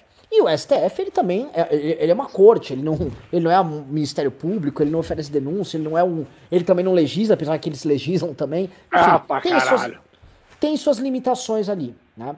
E tem dentro dessas limitações que são, são claras, vendo essa ameaça se aproximando e ganhando força, eles ele, em especial, mas os demais ali da corte que, que também defendem essa ação dele, resolveram também, ok, vamos botar, vamos botar não, vai, não, vamos usar luvas de pelica aqui, vamos botar uma pedra aqui na mão e vamos pra briga. É, a culpa disso está acontecendo, que eu quero colocar, é em especial de, de outro poder que nós não estamos falando tanto, que é do legislativo. O freio a essa treta toda tinha que vir do legislativo.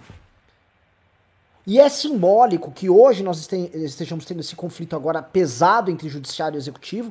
Por que, que a gente não se engane? Essas figuras todas ali que foram pegas são todos instrumentos do Poder Executivo, com acesso ao governo federal direto, com acesso à casa do presidente da República, faz parte dos grupos de WhatsApp do presidente da República e seus familiares.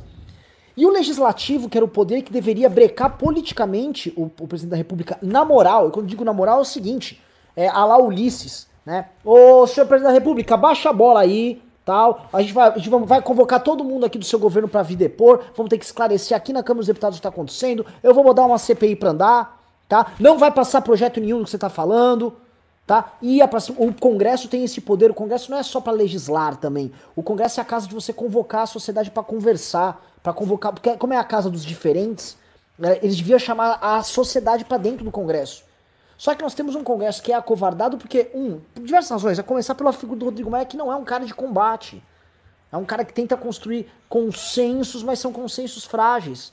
E como não tem força vindo do legislativo, não há resposta política real que a sociedade fala, ok, eu me vejo representado nessa resposta. Não havendo essa resposta, nós vamos para essa barbárie que a gente está vendo. Que agora começou a virar um jogo de vale tudo. Você tem uma operação da PF servindo o presidente da República, e no dia seguinte você tem uma operação da PF servindo o STF.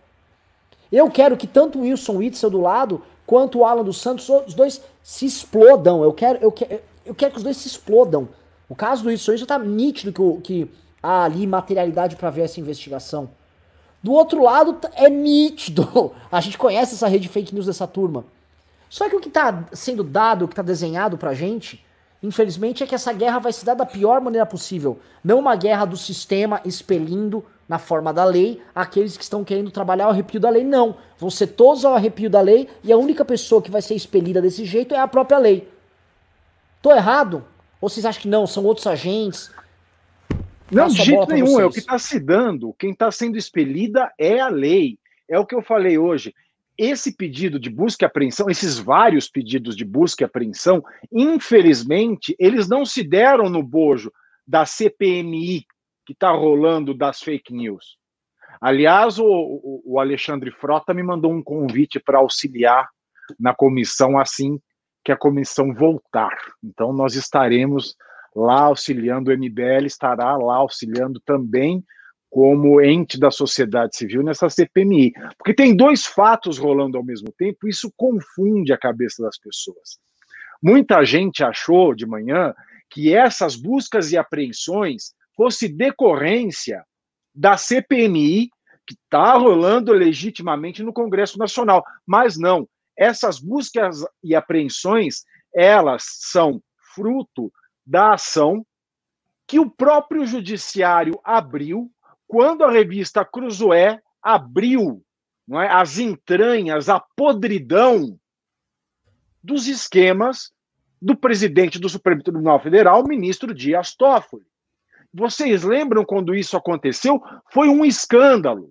O ministro Alexandre de Moraes deu o braço amigo para o Dias Toffoli e censurou a revista Cruzoé. Foi um escândalo absoluto na época. Todos os veículos de mídia se solidarizaram com esse absurdo dessa decisão do Dias Toffoli, que ele chamou de fake news. Ele chamou o fato da exposição das entranhas do seu colega de fake news. Ele não mandou investigar os fatos. Ele mandou punir os ele mandou punir o mensageiro. Foi isso que aconteceu. E essa busca e apreensão, ela está no bojo desse processo obscuro que foi aberto de maneira ao arrepio da lei, ao arrepio da Constituição. E agora, depois de um tempo, quem sabe ele manteve aquilo em gaveta, vamos deixar passar o tempo, quem sabe o pessoal esquece, mas Deus salve o print. Né? Então, muita gente que foi é, um pouquinho mais cuidadosa hoje de manhã olhou que essa busca e apreensão, essas buscas e apreensões não tem nada a ver com a CPMI das fake news, que também podem culminar na busca e apreensão das mesmas pessoas que foram objeto de busca e apreensão no dia de hoje. Porque são dois autos totalmente diferentes, são dois mundos diferentes. A que se deu hoje se deu de maneira ilegal, porque se deu no desrespeito do princípio da inércia judicial, porque se deu nos autos de um processo que visa censurar descaradamente a imprensa e porque se deu sem a participação do Ministério Público Federal. Muita gente acha que o Aras está querendo proteger os Bolsonaro ou o bolsonarismo, mas de fato ele reclamou ali a participação necessária do Ministério Público nesse processo. Porque nesse caso, o Ministério Público, ele tem que opinar, é obrigação constitucional dele opinar e guiar a investigação e fazer os pedidos de quebra, os pedidos de busca, os pedidos de apreensão, cabe ao Ministério Público e não ao Judiciário de vontade própria. Da maneira da qual ele foi feito, foi sim um movimento autoritário, mais uma vez, um movimento autoritário do ministro Alexandre de Moraes, voltando a um processo autoritário que, ao que parece, ele deixou na gaveta, deixou embaixo da pilha para assentar a poeira da comoção que gerou na época da decisão, porque esse é um processo que começou mal, começou com censura à imprensa e continua mal, porque continua sem o Ministério Público fazendo as requisições que ele deveria ter feito, não o Judiciário ter feito de vontade própria. Ricardo, quer comentar aí? Pra, antes de Não, não, vamos pro próximo, porque eu acho que está um pouco avançado o horário já. E tem bastante pimba ainda. Sim, então vamos lá. Uh, Marcelo Valente Moura disse: qual a influência da. Já foi. Giuseppe Bambrini mandou 7,90 disse: olha aí o arroba de vocês. Hashtag artigo 420, hashtag MBLeve, hashtag rache cremoso. Beleza. Fiscalize mandou 5 reais. Disse: chame o reverendo Augusto Nicodemos qualquer dia. Ele é um dos maiores representantes do protestantismo no Brasil. Olha, todas as, todas as boas lideranças do protestantismo brasileiro, assim como de, de outras religiões, estão convidadíssimas para vir aqui no programa. Inclusive, é, judeus, muçulmanos, Ricardo pode trazer uma liderança aí. Acho que o, a, o programa tem que ser aberto mesmo. É, até até ateu, ateu Todinho, como o Arthur, tá convidado também. É, Fernando Ortega de Figueiredo mandou 50 reais disse: Para ajudar a derrubar o mito, muito obrigado, o mito tem que ser derrubado. Francisco Moro mandou 2 reais disse: Ou seja, a culpa toda é do Constantino. Já sabia. Gostei. Chalma Teixeira mandou boa. 50 reais e disse: Parabéns, moçada. Valeu o ano este comentário do Caio. Amei. Muito bom. Muito obrigado. Frícia Somoro mandou 5 reais disse: Muito boa a presença do Caio, mas hoje foi um dia com fatos políticos inflamadíssimos. O Joel Pinheiro soltou um belo vídeo sobre o assunto. Indico, verei, tá? Verei. O, o vídeo do Nando hoje de manhã foi muito bom. Vocês sabem, por exemplo, assim, eu não considero o Nando o melhor analista político do mundo, tá? Mas ele, ele, ele costuma ser muito visceral e muito direto ao ponto com os seguidores dele e ele coloca uma lente, uh, vamos dizer, dos sentimentos que ele coloca ali na leitura dos fatos políticos e da, também da, da, certa forma, da, visão de mundo dele nessa leitura. Mas hoje, é, foi muito claro, ele demoliu a turma lá, ele fez uma leitura que vai desde a CPI da Lavatoga até agora, monstruosa, tá de parabéns, assim, muito bom. Tecnicamente falando, o melhor vídeo do dia sobre o tema, por enquanto, dos que eu vi, foi do Nando Moura. José Eduardo Purtino mandou 5 reais, disse, top, Caio Fábio, só falou verdade o que vemos hoje no meio dessa religião. Eduardo Manica mandou 500, 500 reais, meu Deus, falou, para ajudar o movimento e pela presença ilustre do pastor Caio. Se achar conveniente, poderia falar sua posição política, o pastor Caio, esquerda, direita? Agradeço a Deus pela sua vida, pastor. Pave conhece alguma coisa da posição dele? Bom, ele votou na Marina, acho que é um cara com ele votou na Marina. Um pouco mais ele é, ele é mais voltado Eu acredito social. que se o Caio fosse responder isso, ele diria que ele transcendeu direita e esquerda, ele está no evangelho. Não, não, acho que ele se prende Concordo. a essas denominações assim muito estritas, não. Francisco Amaro mandou 5 reais disse: terça livre, quarta preso. O STF acertou o Alan direto na gengiva. Eu acho o seguinte: é, é, novamente, a gente lamenta é, isso que está acontecendo, mas ao mesmo tempo, a gente sabe que esse, esse inquérito aí, com todos os abusos e, e feio como é, ele, ele vai atingir, ele vai machucar quebrando sigilos bancários ali dessa turma, expondo ali transferências entre empresas, empresários e grupos, eventualmente eventuais empresas que têm contratos com o governo e repassos de contratos. Ah, podemos, podemos ver coisas muito feias aí para essa turma que vai atrapalhar demais a vida deles, tá? E eu entendo quem está argumentando a favor da, da, do inquérito. Assim, ah, mas essa turma não, ah, não trabalha arrepio da lei? O PGR que atua como advogado também não é um absurdo, como é o caso do, do, do Aras. É, é, está, a partir do momento que a gente começa a normalizar isso, é que deu errado. Tá? Alguém quer comentar? Posso ir próximo? Shalma mandou 20 reais e disse: sugira a leitura de Judith Butler, Vida Precária sobre as falas de Bush e o processo de convergência das Torres Gêmeas. Ricardo é especialista em Judith. Não, não sou especialista. Eu li, eu li, uns textos da Butler sobre o Covid. Esse aí eu não conheço, não. Mas vindo dela, certamente não é um texto muito elogioso ao George Bush, porque a Judith Butler é bastante de esquerda. Juliano Silva mandou 10 reais e disse: levem 10 dólares pela coerência de sempre. Bonito ver vocês abrindo o leque. Coerência sempre, seus pobres. Muito obrigado pelos 10 dólares.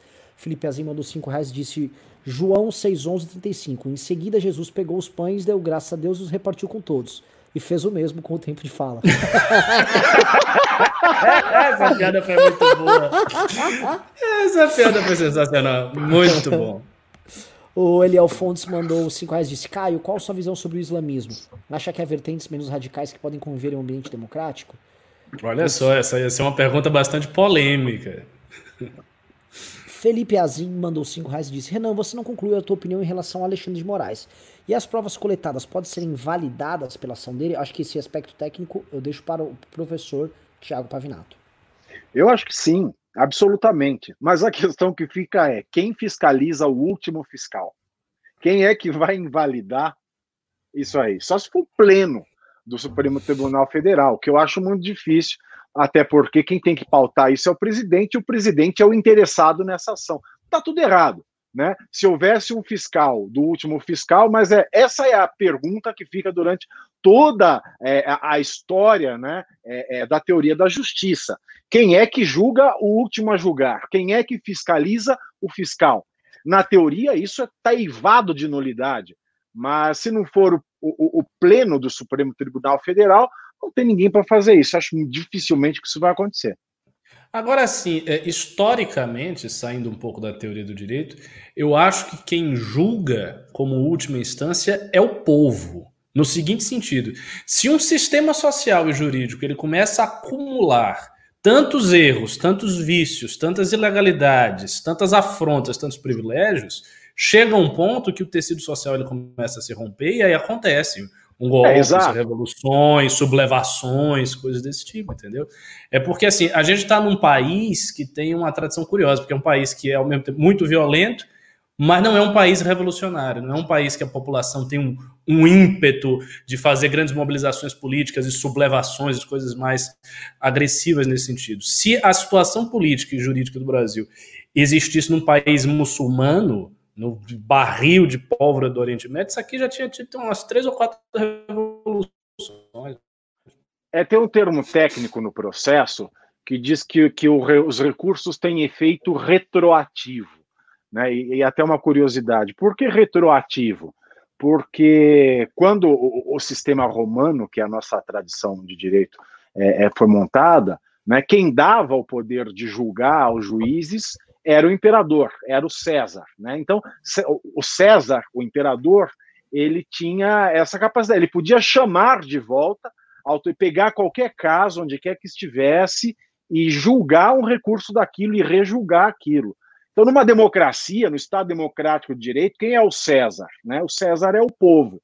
Então, se o STF não fizer, é uma sublevação, uma, uma sublevação popular, pega o caso de volta, porque, em última análise, todo poder emana do povo, que o exerce por meio de representantes, mas emana do povo. Então, o povo é o César. Então, se a gente for se ater à tecnicidade do efeito retroativo dos discursos, como o professor Ricardo bem lembrou, e, e eu não me lembraria de, de citar o, o, exemplo extremo né, do que acontece, existe sempre a possibilidade da, do levante popular, e o povo também pode se manifestar, é claro, a sua extrema insatisfação com o que está acontecendo.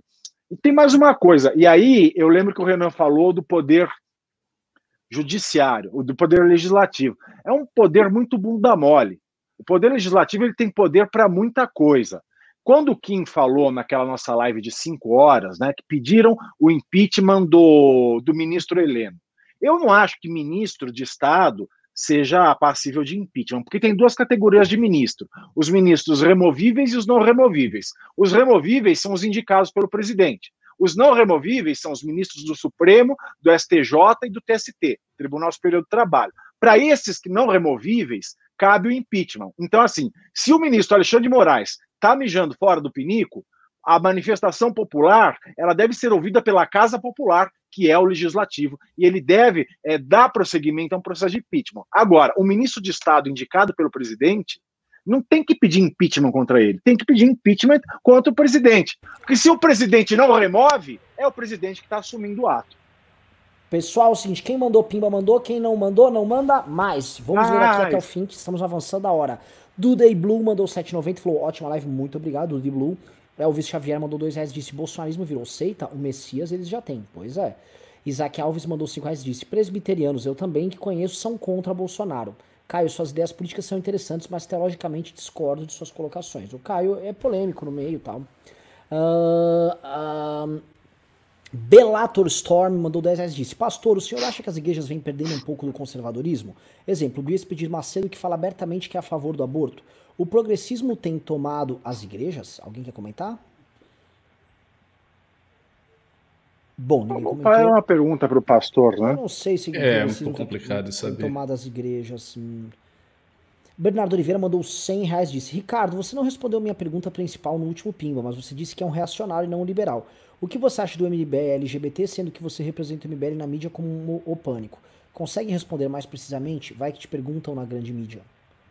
Consigo, inclusive conversei a respeito disso com o Pavinato, que é um dos idealizadores da ideia do MBL LGBT.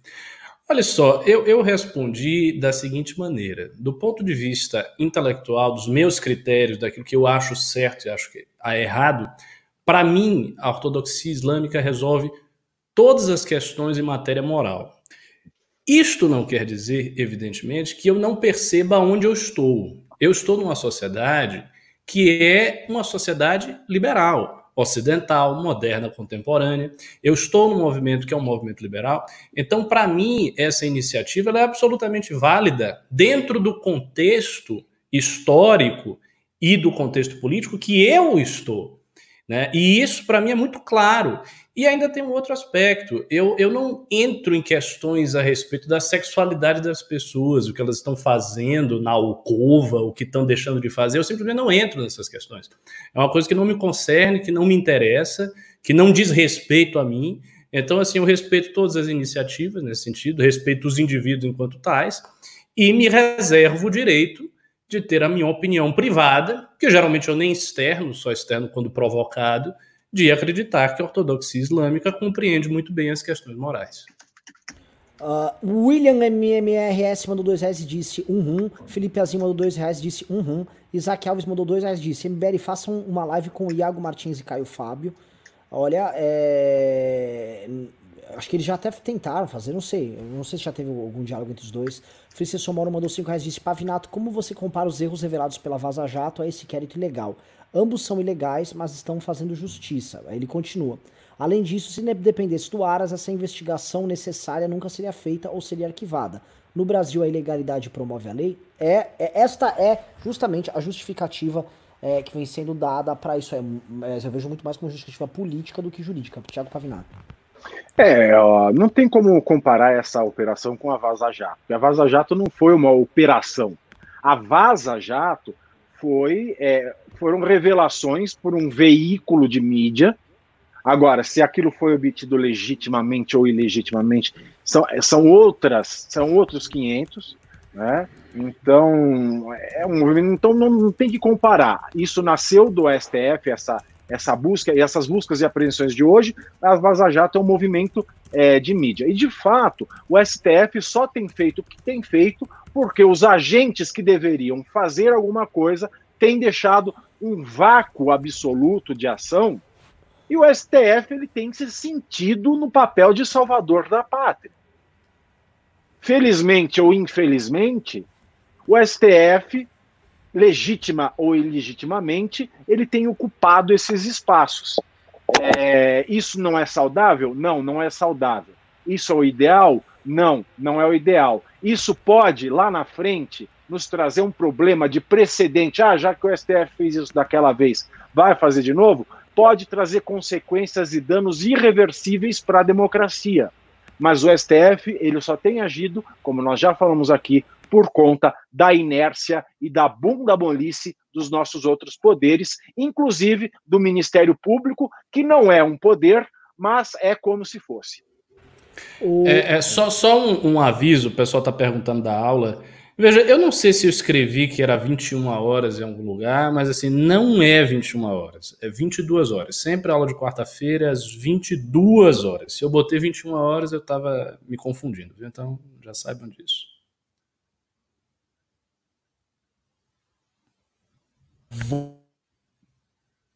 Você tá sem microfone, filho. Você tá mutado, Renato. Voltei, voltei, voltei. Eu descobri que eu tô com uma espinha interna no nariz, é muito estranho. Uh, adolescência. É, é muito onanismo. Mandou, é, mandou 20 reais e disse: É sempre um prazer ouvir o querido pastor Caio. Eu acompanho desde pequeno, somente pelo incentivo do meu pai. Hoje sou livre do evangélico tóxico e adepto à graça. Ótima participação no MBL.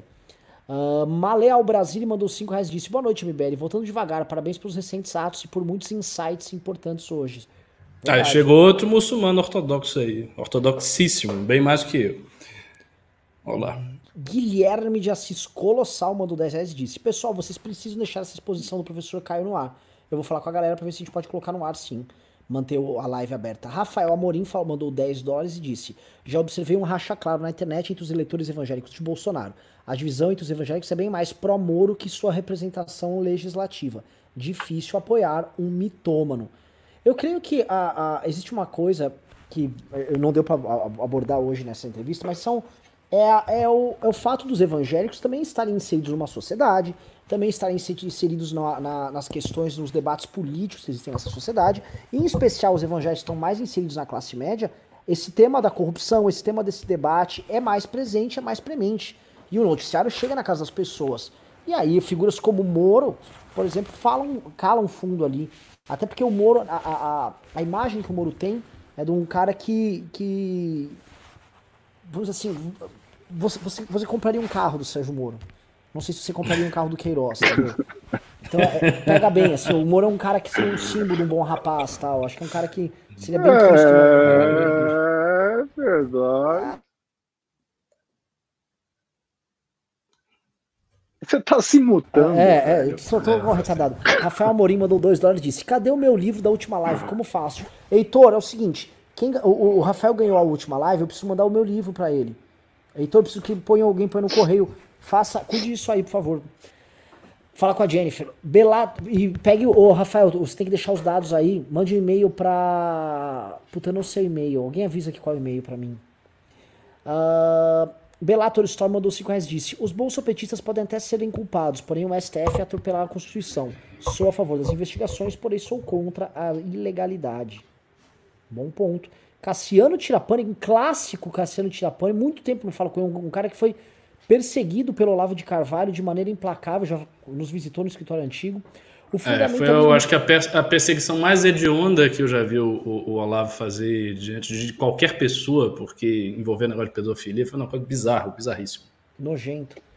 Cassiano Tirapani mandou cinco reais disse: O fundamentalismo religioso é um projeto de poder antiluminista que quer refundar a sociedade política na identidade religiosa. É, veja bem, o, o fundamentalismo, tanto judaico quanto cristão, quanto islâmico, acaba sendo uma espécie de reação uh, nervosa e impotente diante do fenômeno da modernidade. Mas isso não quer dizer que a única reação antiluminista na modernidade seja o fundamentalismo religioso. Na realidade, o conservadorismo é essencialmente anti-iluminista. Embora você tenha um filão de conservadores que são iluministas, a exemplo de Hume e alguns que vão nessa linha, de um tipo de conservadorismo inglês muito específico que acabou influenciando a direita brasileira, o conservadorismo, de modo geral, é anti-iluminista. Você pega os autores conservadores na França, são quase todos antiluministas. É, a começar de Joseph de Maistre, de Bonaldi. É, na Alemanha, Adam Müller, Herder, que era um iluminista, mas no fundo é, era um, um, um contra-iluminista, como diz o Isaiah Berlin.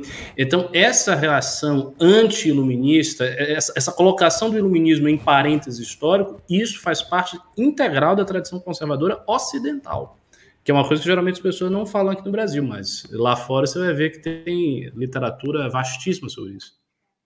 Bernardo Oliveira mandou mais 100 reais, um pimbaçaço, falou, continuando Ricardo, homossexualismo é errado, hashtag fica a dica Renan, recebi e recebo várias mensagens de coordenadores sobre o MBL LGBT e o MBL mulher, como se eles não existissem, não sou coordenador nem nada, tá na hora de criar um meio de informá-los ao mesmo tempo, veja, é, é quando foi criado essas duas coisas, é, é, não são entidades à parte do MBL, nem estamos querendo segregar. A ideia é justamente que as pessoas participem mais. Mas a gente sabe que, ó, assim, ó, mais até do que, do que quem é homossexual no MBL, quem é mulher se sente com muitas dificuldades de participar, primeiro porque o meio político e o debate político é muito pesado, é muito agressivo. E com mulheres o peso é ainda maior. Não se esqueçam, assim, por mais que o Kim é atacado, ele é o Kim cata piroca, Kim cata coquinho, Kim isso, Kim aquilo, só que olha os ataques a Joyce, olha os ataques a Janaína, olha os ataques que foram feitos contra a Raquel Sherazade. São de outra ordem. Especialmente quando a, a moça é mãe, é casada. O desrespeito, as montagens que são feitas, a natureza das piadas são de outra ordem. Então é o seguinte, as garotas. E outra coisa, tem muitos grupos de WhatsApp que as meninas entram e que o cara já chega chavecando e tal. E aí, às vezes, a garota quer começar a aprender, quando viu, já tem três caras em cima acaba não tendo um espaço que elas sintam à vontade para expor também a perspectiva delas e tal. E aí ali vão. A ideia não é. A ideia é justamente é, juntar mais, deixar as pessoas à vontade para poder participar mais. Vocês acham que isso aqui ia ter homem aqui no MBL News? Ah, ó, o MBL News, assim, do ponto de vista masculino, é super representado. Tem dois gays, tem muçulmano, tem branco, preto, gente de todas as regiões do Brasil. Tem de tudo, entendeu? Agora falta mulher, falta mulher. Então, no caso feminino, é bem grave. E na causa LGBT existe uma instrumentalização que acontece também pela esquerda muito forte, e é importante abordar esse aspecto dentro de uma, da lógica liberal e trazer também as pessoas a falarem. E, e foi uma iniciativa super bem feita, tá sendo barulhenta, muita gente entrou.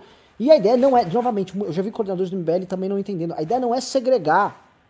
Pelo contrário, agora a ideia é ter espaços onde politicamente as pessoas se ajudam, são pessoas que têm dramas similares. Eu não sei o drama de uma menina que eventualmente entra num grupo de WhatsApp e eu não sabia, várias me reclamaram isso. Eu entro lá, Renan, sou chavecada pra um monte de cara, o cara me chama no privado pra chavecar. É só isso. Eu não entendo essas porra. Pra mim, se eu sou uma garota então me chavecando, eu ia gostar, sei lá, que eu sou, mano, sou um vagabundo. É porque você não é mulher. É patriarcal. Não, não, mas é sério, é por isso, a perspectiva é diferente é, mesmo. É diferente. Os problemas são outros, a visão das coisas é outra. E, e tem um detalhe, né? É, se a gente não tiver alguma atenção a essas pautas, somente a esquerda vai ter. Porque a esquerda tem atenção a essas pautas. E a esquerda dá respostas. Você pode até não concordar com as respostas da esquerda, mas a esquerda está dando respostas a, a, a, essas pautas. Então ela vai lá e dá resposta à pauta gay, à pauta da mulher, à pauta do negro, à pauta das minorias, e por aí vai. E a gente não porque a gente fica preso a um utopismo universalista, segundo o qual não existem diferenças de perspectivas, todas as pessoas são iguais, então o olhar da mulher, o olhar do gay, o olhar do negro não é diferente, é tudo o mesmo olhar. E não é bem assim, é diferente. Porque você estar numa condição faz com que você veja as coisas sob um outro ângulo, independente dessas classificações. Por exemplo, o ângulo que um muçulmano de direita tem em relação à direita é muito diferente porque dentro da direita existe um certo apoio quase que universal ao Estado de Israel e tudo mais. Então não é a mesma coisa. E assim também funciona para os homossexuais, para as mulheres e para quaisquer outras divisões nesse sentido. Próximo pimba aqui, Ronaldo Huber mandou 20 reais, muito obrigado. Felipe Guimarães mandou 5 reais e disse: O que o Aras pode fazer com os 11 togas? Eles nunca serão julgados por legislarem ou investigarem? No mínimo precisavam de um mandato e tchau. Abraços do Fefo. Olha, o que ele pode fazer é o que ele pode fazer com o presidente da República. Se ele pode pedir uma investigação contra o presidente da República, ele pode, claro, pedir uma investigação contra um ministro do Supremo Tribunal Federal. É claro, ele tem que ter evidências. Ele não pode começar do nada. Ele, se ele tiver evidências, ele pode sim pedir uma investigação, nada mais natural. Pessoal, este foi o último Pimba de um programa que durou 2 horas e 25 minutos, tá? Programa longo. Agradeço demais, agradeço demais aí os senhores. É, façam só aqui suas falas de encerramento para irem jantar, inclusive. Bom, eu vou, eu vou fazer a minha fala sobre essa questão do MBL LGBT, porque eu, eu acho que foi um assunto que deu essa alguma polêmica, porque eu respondi um pimba no outro programa, respondi agora, e teve, tiveram as pessoas que me procuraram no privado também. E me, Ô, professor, só também... um segundo. É. é. que ficar incomodado com o termo homossexualismo. Não, foi, ficar foi incomodado. Um, não erro da minha expressão. Homossexualidade. É, é exato. É. Eu não ter usado homossexualidade, mas sim homossexualismo. Foi o que eu é, é. disse para eles. Eu conversei com o Ricardo, foi um deslize, é. porque eu, porra, mais do que a gente convive é, eu, eu quis dizer homossexualidade, mas só, só esclarecendo finalmente. Veja, você tem um critério do certo e errado em matéria moral. Primeiro, não quer dizer que você siga o critério. Eu sou um ativo defensor da hipocrisia como fundamento civilizacional. Eu, eu não estou brincando, não. Eu acho que existe um enorme âmbito de hipocrisia sem o qual é impossível você seguir qualquer tipo de moralidade. Inclusive, esse moralismo progressista que está sendo construído agora, vai encarar os seus dilemas porque ele não tem essa guarida da hipocrisia. Então ele sempre expõe qualquer pessoa, por exemplo, que se revela preconceituosa na mídia, onde quer que seja, ela, vai ser exposta de imediato e muito atacada. E isso revela o quê? Isso revela uma ausência daquela hipocrisia que era constituinte de todas as civilizações antigas, mais ou menos na seguinte ideia: olha, nós temos aqui as normas, segundo a qual não pode a homossexualidade, não pode bater punheta, não pode fazer isso, não pode comer a mulher do vizinho, não pode não sei o quê, você não pode ser preguiçoso, você não pode ser buloso, você não pode ser invejoso, você não pode isso, não pode aquilo, mas as pessoas são. Então a gente tem que lidar com isso de alguma maneira e não pode, obviamente, descambar para uma índole persecutória de todo momento, de, de, de, em todo lugar. Quando isso aconteceu, aí as sociedades estiveram nos seus piores momentos. Né? Quando a coisa se tornou persecutória, houve o pior momento. E então eu concebo o critério como um critério intelectual de avaliação que para mim é relevante, mas não como uma, um porrete moral que eu vou olhar para a pessoa e julgá-la e dizer isso dizer aquilo. Por exemplo, eu lembro que eu sempre fui conservador, mas eu sempre tive uma relação muito melhor com gays e lésbicas do que pessoas que não eram conservadoras e, no entanto, ficavam perseguindo, enchendo a paciência, fazendo piadinha e constrangendo. Então, são coisas muito diferentes e eu quero estabelecer bem claramente essa diferença aqui, para que não haja qualquer tipo de ambiguidade em relação à minha declaração e às minhas posições. Perfeito. Querem, querem encerrar alguma coisa? Quer colocar algo? Posso encerrar, galera? Olha, gente, eu só queria deixar um recado para os bolsonaristas, tá? Cuidado com o que vocês desejam. Por mais errado e sujo que pode ser, um anjo pode passar e tornar realidade. Então, é. meus queridos, é, se eu tenho um recado a deixar para você, Gado, é, quero ver você não chorar, não olhar para trás e se arrepender do que faz. é isso, galera. Beijos e abraços aqui. Valeu. Fui, galera. Valeu.